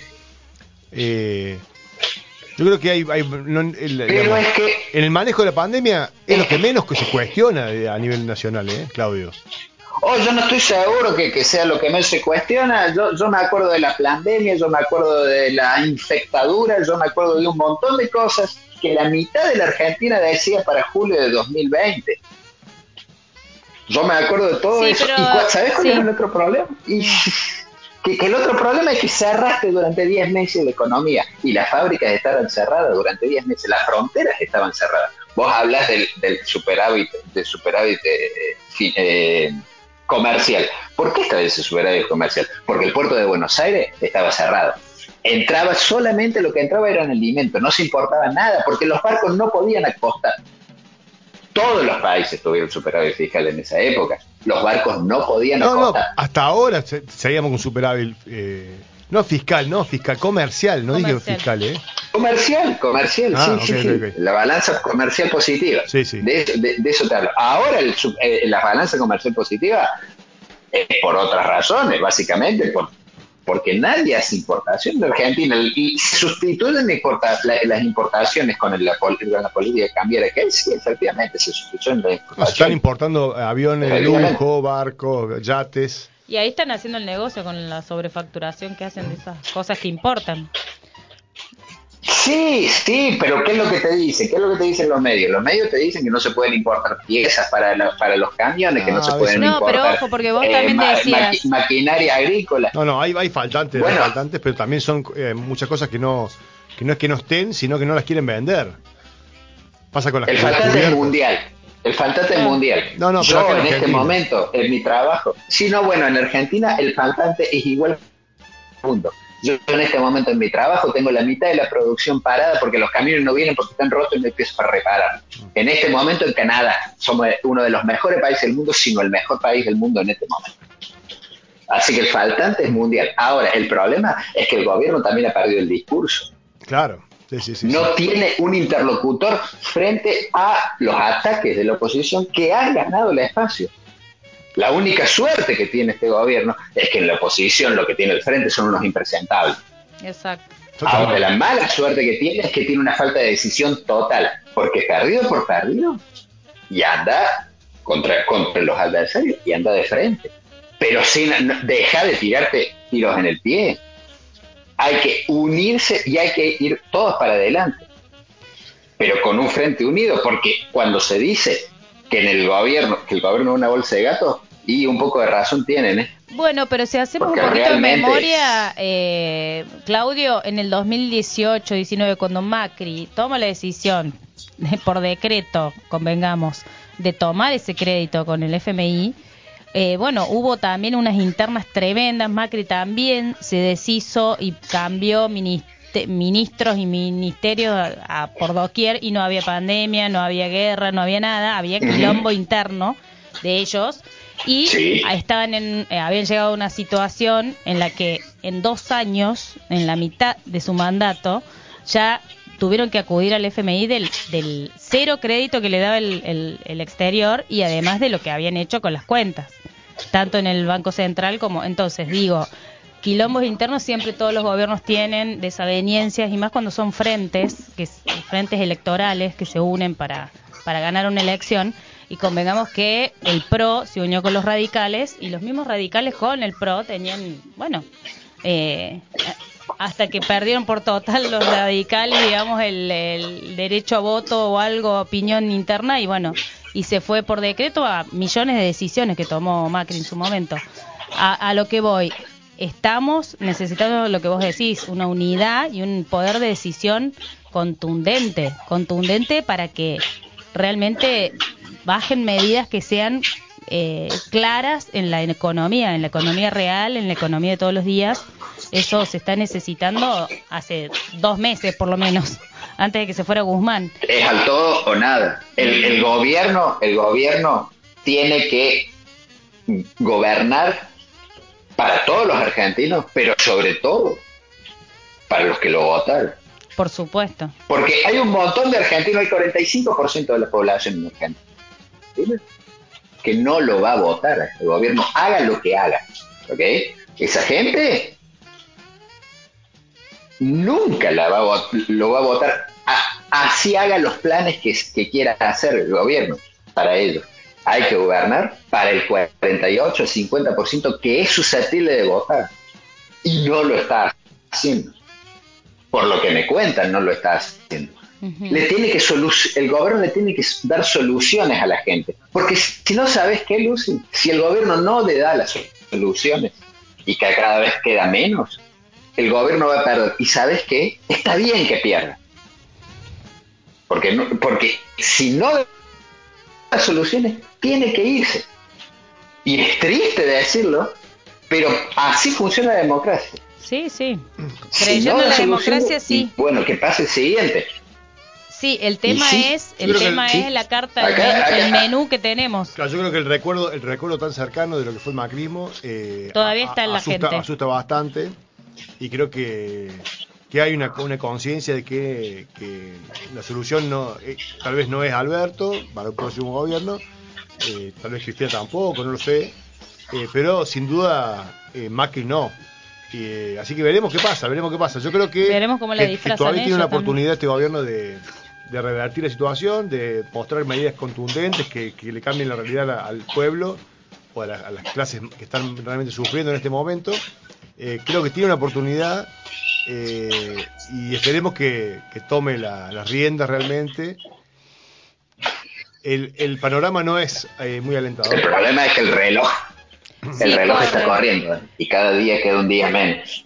Cada Bueno, vere- veremos qué pasa la semana que y viene. No se ven sí. soluciones. Y el otro problema, el otro problema es, es que el contexto internacional que tiene la Argentina Bueno, hoy es desastroso. Bueno, pero ese contexto ¿Cómo si la Argentina, cuando el mundo, claro, juega en contra para todos, o sea, para toda Latinoamérica, para todo el mundo juega en contra ese contexto. Y yo creo que, mira, pensando en esto de que... Sí, y- pero como la Argentina, cuando no, cuando no tenía, cuando había una inflación mundial del 1 o del 2%, era incapaz, era incapaz de controlar su propia inflación del 50-60%, ¿cómo se te ocurre a vos que hoy que tenemos una inflación mundial del 8, 9, 10, 12%, la Argentina va a controlar la inflación? Y Con una inflación mundial que es 10 veces más de lo que era hace 5 años. Mm. ¿Entendés? Es muy difícil. No, no, sí, es súper difícil. Porque tu ¿no? contexto te- es un contexto de alta inflación en el mundo. Es un contexto en donde contexto el dólar es- billete, el dólar verde Sí. que ustedes tanto tan- es, es que el dólar está perdiendo su valor. Es increíble que la Argentina sigan apreciando y sigan amando No, tanto a una moneda que año tras año pierde 10% del valor. Dentro de cinco años el dólar va a valer la mitad de lo que vale hoy. Y, y- y siguen ahorrando el dólar en los argentinos. No, Esa no, es no. otra de las cosas. es- Bueno, es, es lo más, lo- es, es inconcebible. Mi, Bueno, mi sueño, ¿cuál es para cuál- cerrar, cuál mi sueño, para, mi de- sueño es que si gana Lula en Brasil eh, y, y gana y continúa un gobierno popular acá y, y gana y bueno y otros presidentes que ya tenemos un poquito más progre eh, se vaya a un proyecto de una moneda, ¿por qué no? Lula lo planteó, Lula. lo planteó. Lula lo planteó de una moneda regional, ¿no? Y de- moneda del Mercosur, Del- del, de Latinoamérica. entonces vos decís, sí, como vos estás diciendo, basta de apostar a una moneda. Bueno, se viene diciendo mucho esto de la bimonetarización que tenemos, que no, que es una locura. Y no es como un círculo cerrado del que no podemos salir hace mucho tiempo. Este, pero mira que si te pones a pensar que los medios hoy están eh, coaptados totalmente por el poder económico en la Argentina, como en otros países pasa, eh, aún así no logran, quieren hablar de saqueos, quieren hablar de, vienen hablando de golpe, vienen hablando, pusieron a hablar a Aldo Rico, pusieron a hablar a, a tantos, eh, hasta el mismo Mila y ya está este, desapareciendo, gracias a Dios, y no, yo como le decía Dani, este no va a durar ni tres meses más. Eh, pero digo, eh, siguen fogoneando y fogoneando para desestabilizar y para que la gente salga a la calle desenfrenada. Y la realidad es que la Argentina, como vos venís describiendo, está acostumbrada, no digo que estemos, por supuesto que estamos en una situación extremadamente crítica, eso es, es así, pero... eh, Pero Argentina crítica, no, no, yo no sé. crítica en el sentido no de que, que es el momento para tomar decisiones. No, que el gobierno tiene que tomar decisiones porque Sí. si no se le, se, se le viene la noche para las próximas elecciones. Yo no creo que Argentina tiene una situación crítica desde el punto de vista económico, sino que hay, una, hay, un, hay un problema con el dólar, la inflación sin duda, que es, eso no es, es, es grave, Sí, pero no es crítico para mí. No, creo que están que- logrando que medidas. presionar, están presionando a un, a Por un supuesto, nivel, hay, a un hay una, hay una desestabilización muy fuerte. que por ahí se hace, se piensa que se está peor de lo que se está realmente, quieren, es verdad. quieren pero- transmitir esa esa esa esa esa de- digamos eh, transmitir a la sociedad que estamos en una crisis como Sí, que se tienen que ir ya, Claro, más o menos. Ah, eh, que yo no sí. creo que sea así, yo los, los- los- los indicadores económicos no son malos eh, de Argentina, eh, más allá de la inflación, que, que sí me parece que son muy altos, eh, producto de este, de este, este golpe de mercado que le están dando la- a la asunción de la nueva ministra, no le dejaron ni, ni asumir, que, que le hicieron un, un golpe de, de- Cambiario. de- de cambiario. Bueno, Dani, pero eh, eh, esas cosas, esas cosas es lo que, eso es lo que la oposición hace Sí, en Argentina y en todo el mundo. Sí. Así funciona la oposición, ¿ok?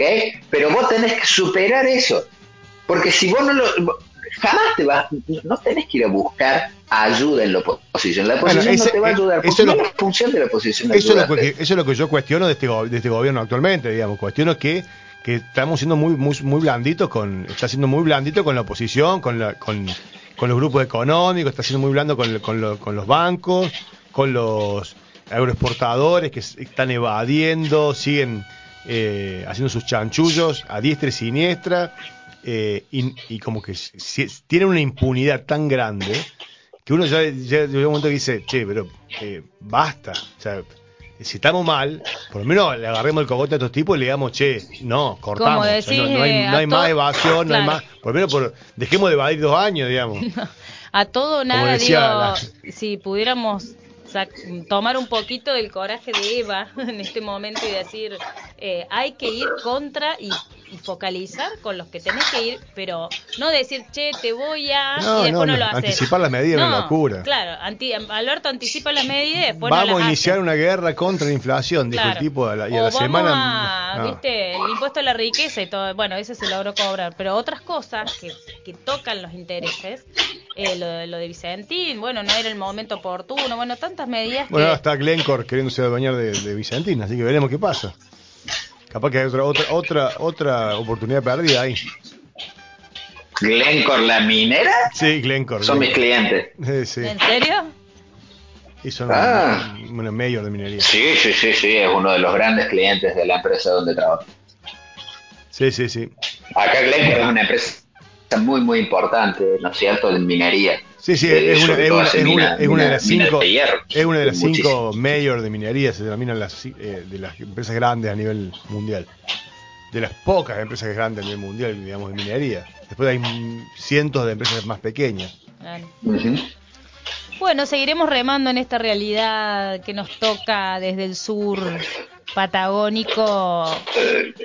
Y otra, hay una cosa que también tienen que hacer y ya no es, ya es más de la parte media hacia abajo, hay que salir a la calle. Ah, sí. Hay que salir a la calle muchísimo más. Esa Sí. ese, ese es una, una- es Porque les está pasando exactamente lo mismo de lo que creye, que lo, lo que les, les pasó al macrismo.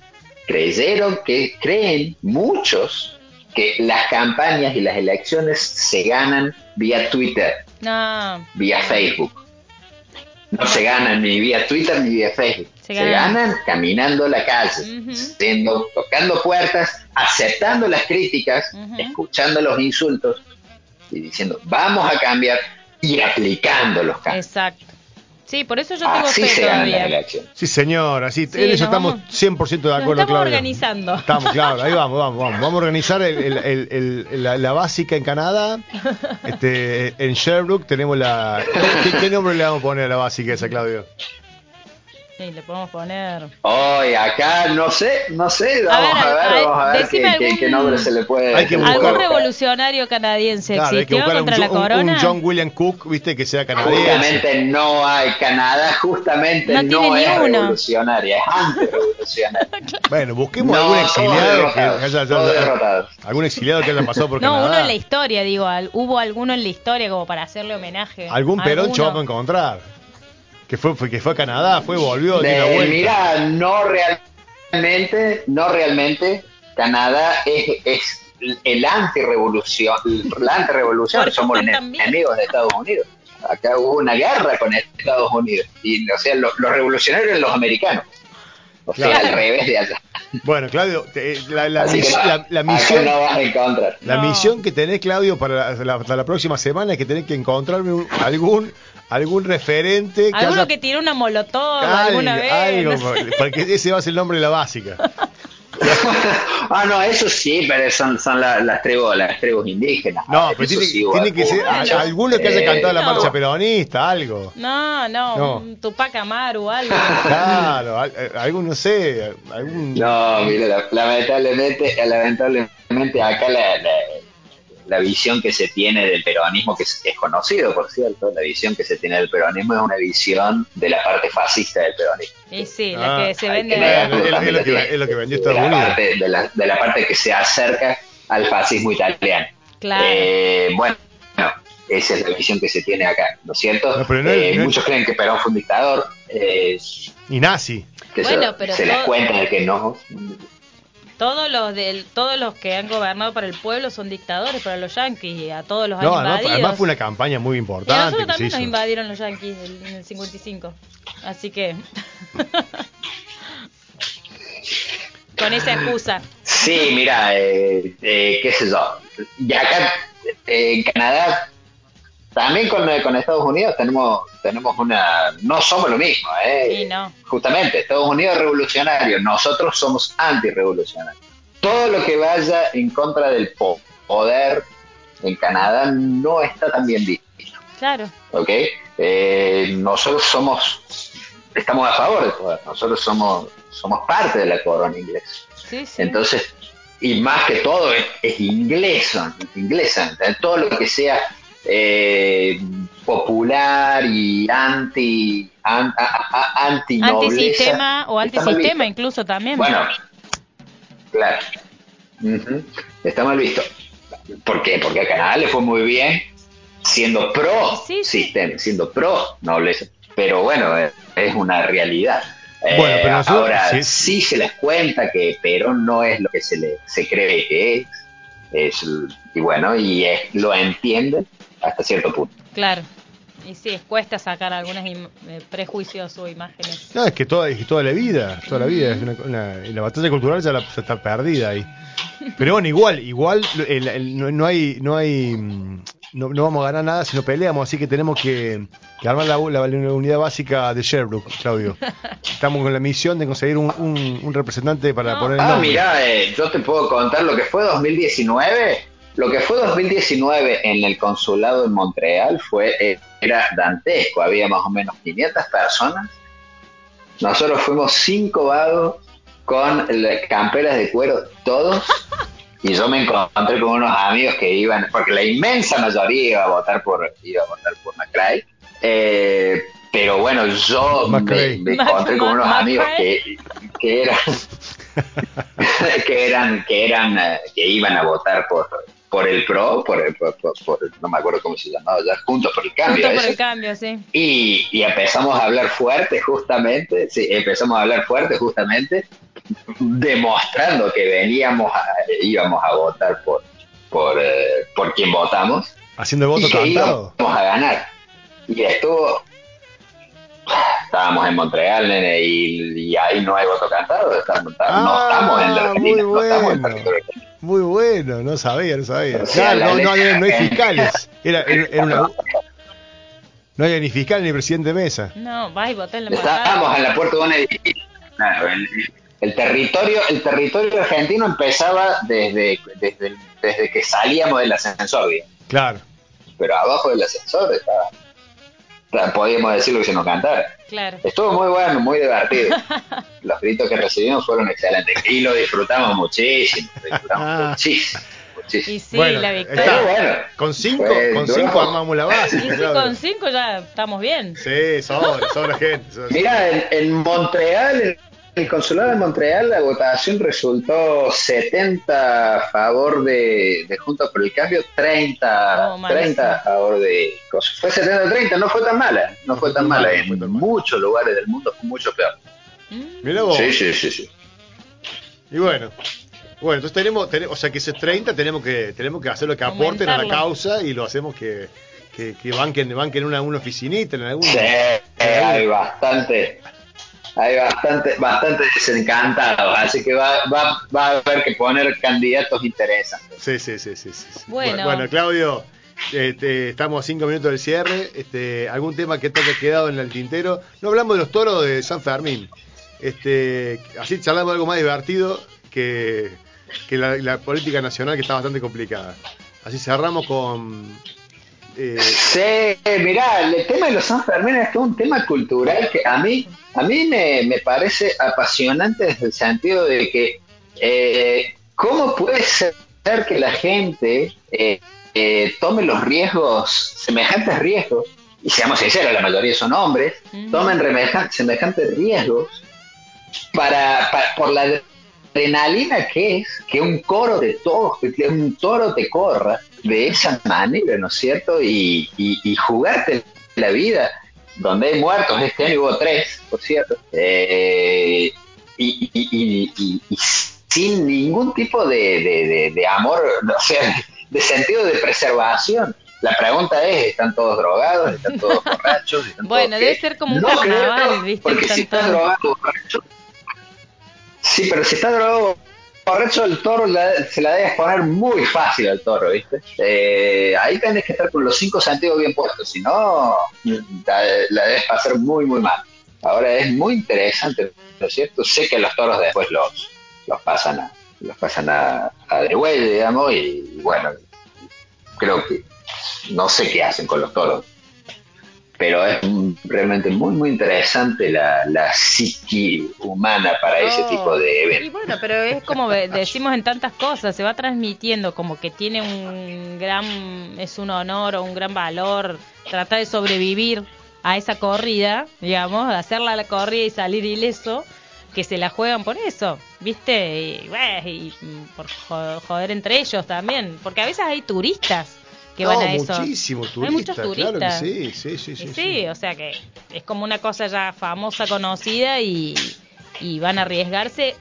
Creo yo que... el- Usted no iría, no. Claudio, ¿o usted, usted participaría de un evento de ese tipo?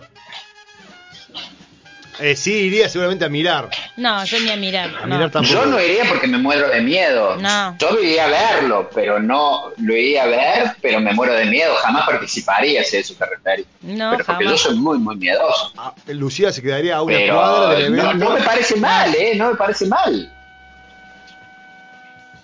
A mí, me pare- a mí me parece. eh, no sé, a mí me parece eh, al estilo. eh, Como medieval, ya, ya- medieval, ya muy- ¿viste? muy o sea, estamos hablando como o como los gladiadores que por el que se sacrificaban por el rey, sabían que era su última. Sí. y vos decís, ¿cómo eso eran sabes? esclavos, eso. Bueno, pero te quiero decir que ir y someterte a eso, como, como, como estamos diciendo, no tiene que- mucho sentido. Y además también cómo lo preparan al toro para que esté sacado, es toda una cuestión también, que es lo que se está ¿Te voy a decir que poniendo. le hacen algo al toro? Sí, el toro sale, ¿por qué sale? ¿Por qué un toro va a salir como loco? Porque hay mucha gente. Y salen corriendo. No, nada más, ¿no? el toro sale endemoniado, sí, no es porque le abren el corral y sale. No, no, no. El toro, le- como en las corridas, en las corridas, corridas con el torero, también lo, lo están estimulando y excitando para, y, y lo están dañando para que salga, eh, bueno, con toda la furia. Entonces eso La no que está bueno. Eso no está bueno. Sí, sí, efectivamente. Eso ya no debería existir. Pero bueno, las culturas son culturas Eh. y, y en África sigue existiendo la, la mutilación de, de clítoris en muchas culturas. y vos decís, ¿cómo puede ser? En niñas. Entonces, como que... Y no y no podés meterte ahí no- a, a prohibir eso, ¿viste? Porque... O sea, el tema con los animales, el tema con los animales, este, la inmensa mayoría del mundo es carnívora, ¿no es cierto? Y vos, conde- uno condena ese tipo de eventos, ¿no es cierto? Pero no condenas un matadero donde pasan a- de huello 200 vacas por minuto Sí. es un poco... No, no te hablo de vos particularmente, Lucía, hablo del, de, de- de la generalidad, Sí. ¿no es cierto? De, de- gente, ¿me entendés? En tanto en cuanto no sea carnívoro, no coma carne, digamos que me pa- parece un poco, un poco hipócrita condenar ese tipo de cosas. los vegetarianos o veganos. Bueno, sí, eso pero puede ser. Además, del tema del animal en sí, es el tema de que sea un espectáculo ver cómo un toro ensarta a una persona, ¿entendés? O sea, es como que también el espectáculo en sí. Pero bueno, nosotros lo estamos analizando desde afuera totalmente y eso tiene todo un No, tinte claro. propio del lugar. Sí, más el turismo, la parte cultural, No, y de siglos, de historia, siglos. exactamente. Entonces tiene otro valor. No, ellos ya no lo ven así. Entonces, bueno, es como juzgar a tantas culturas que no la podés juzgar en algún punto. Sí, sí, sí, totalmente. totalmente. Yo simplemente lo, Que traje, lo traje a la mesa porque Claudio mencionó que, que habían había habido muertos. No te duermas, Fran. Sí, justamente porque lo leí, leí una nota que este año fue particularmente sangriento con tres Ah. muertos y un montón de heridos, pero hubo decenas de heridos de Ah, gravedad, es que vuelan. eh, que fue particularmente duro este año. Capaz Claro. que este año salieron corriendo más rápido o estaban un poquito más lentos los corredores. Mm. Vaya uno a saber, ¿no? Y que me parece que el tema de la pandemia que se había suspendido, viste, volvieron, eh, volvieron los, los, los cosas y no estaban, no estaban lo suficientemente Claro, entrenados. faltó entrenamiento, faltó Claro. entrenamiento. Claro. Bueno, escúchame, yo hoy tenía... Claro, ahí está, viste que le perdés la mano. Es- Claro. eh, pasa, pasa, pasa, pasa. Mira, yo hoy quería leer, leer, eh, las que las que gente que se quedó escuchando el programa a esta hora, que es- está- estamos pasados un Poca minuto. gente. No, no sé, no sé, no sé. Yo le voy a contar, le le eh, porque el, programa pasado, bueno, el, último programa que hicimos en vivo hablamos del pisco, ¿sí? Y hablamos de un, de un, de una, el famosísimo trago que para mí está entre los eh, mejores tragos, entre los mejores cinco tragos que hay a nivel mundial de tragos que yo he probado, ¿sí? El pisco sour. Y te voy a contar para que anota, Claudio, anote toda la audiencia que nos está escuchando en este momento. Le voy a pasar una receta de pisco sour que me pasó Rosita, la gran Rosita, que le mandamos un abrazo grande, una peruana que conocí, que con la que, con la que cociné compartí muchos momentos, en otro momento, eh, hace unos cuantos años, y yo noté una receta que es la que repito muchas veces en casa, y le tengo acá. Anota, Claudio, una medida de limón. El limón, la única condición que tiene que tener es que no tenés que apretarlo, no tenés que estrujarle mucho la cáscara, porque si no le, le transferís un poquito el amargor, que no es lo que buscamos en el pisco sour. ¿Sí? Claro. Dos medidas de pisco. Dos medidas de pisco. La medida que sea. Vamos a hacer. El, ustedes después lo, lo traducen, a la- a lo multiplican por uno y medio, por dos, por tres, a la- si quieren hacer más cantidad. Estas son las proporciones. Una medida de limón, jugo de limón exprimido, no muy apretado, para que no se, no se le transfieren el amargor de la cáscara. Dos medidas de pisco. Una medida, de, ja- una medida o una y media medida de jarabe que el jarabe que utilizan se llama jarabe de goma, le llaman en, Perú. Eh, ¿Cómo se hace jarabe de goma? Porque es muy fácil, es una almíbar que cada familia le pone su, toque. En el caso de este que yo les voy a dar es una cucharada de, mm, perdón, almíbar tiene, eh, aparte del azúcar, ¿sí? una rama de canela y unas gotas de limón. Es el jarabe de goma que hacía Rosita.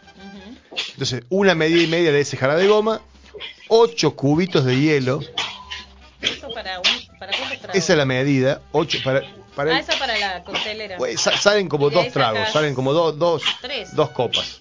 No, no más, no salen El tres, otro día preparaste tres. Ah, pero en chiquitas. salen dos. Una clara de huevo y arriba se decora con polvito de canela, un poquito de canela en polvo y una rodajita de limón. Proba, Claudio, ese trago. Esto se mete en la licuadora, todo Es junto. bastante com- complejo. No, bastante Ah, complejo, ¿Viste sí. cómo dicen en, en No, la si no tenés Ahora debe ser muy difícil Sí. de encontrar. ¿Qué cosa? ¿Qué te va a costar encontrar? ¿Sabes qué? ¿Sabes qué? Lo voy a hacer más fácil. Me voy a ir a, me voy a ir a uno de los de los Ah, de los eh, tiendas peruanas que hay acá. Y le compra un pisco. No, no. Me voy a, porque acá la comida es enorme, así que me voy a las tiendas peruanas de acá y le digo, Hacemos un pisco sour. haceme, haceme esto. Claro, ya está. Bueno, escucha, mucho y, después, mucho más. después de pisco sour tenés también el, el maracuyá sour, el, el- durazno sour, o sea, hacen de cualquier fruta, no, no solamente de limón. Proba todos. Claro. Sí, sí, sí, comprendo, comprendo. Bueno, el otro día seguimos charlando eh, de, de tragos, Claudio, se nos fue el programa. Gracias, Claudio, por, por todo, por todo. Una- Bueno, chicos, un abrazo grande. Este, y, y gracias, un Fran. gran abrazo para ustedes. Dale, Gracias, gracias, Fran, por también por estar ahí. Un placer, como siempre, Dani, Lu, audiencia, Claudio, le mando un saludo. Muy bien, te mando Gracias. saludos, Fran, acá, que Claudio no la escucha, Fran. Este, Un saludo, Fran. Ahí va. Bueno, gracias a toda la audiencia por todo el aguante. Acá desde, desde este lado del, del- del micrófono, Daniel Martín y Lucía Espeleta, Claudio Lencina desde Canadá y Francisco y Insúa en la operación y puesta en el aire. Eh, le mandamos un abrazo grande a toda la audiencia de Radio Megafón. Gracias por estar ahí hasta esta hora. Hasta el martes que viene. Un placer. Chau. Chau. Chau, chau.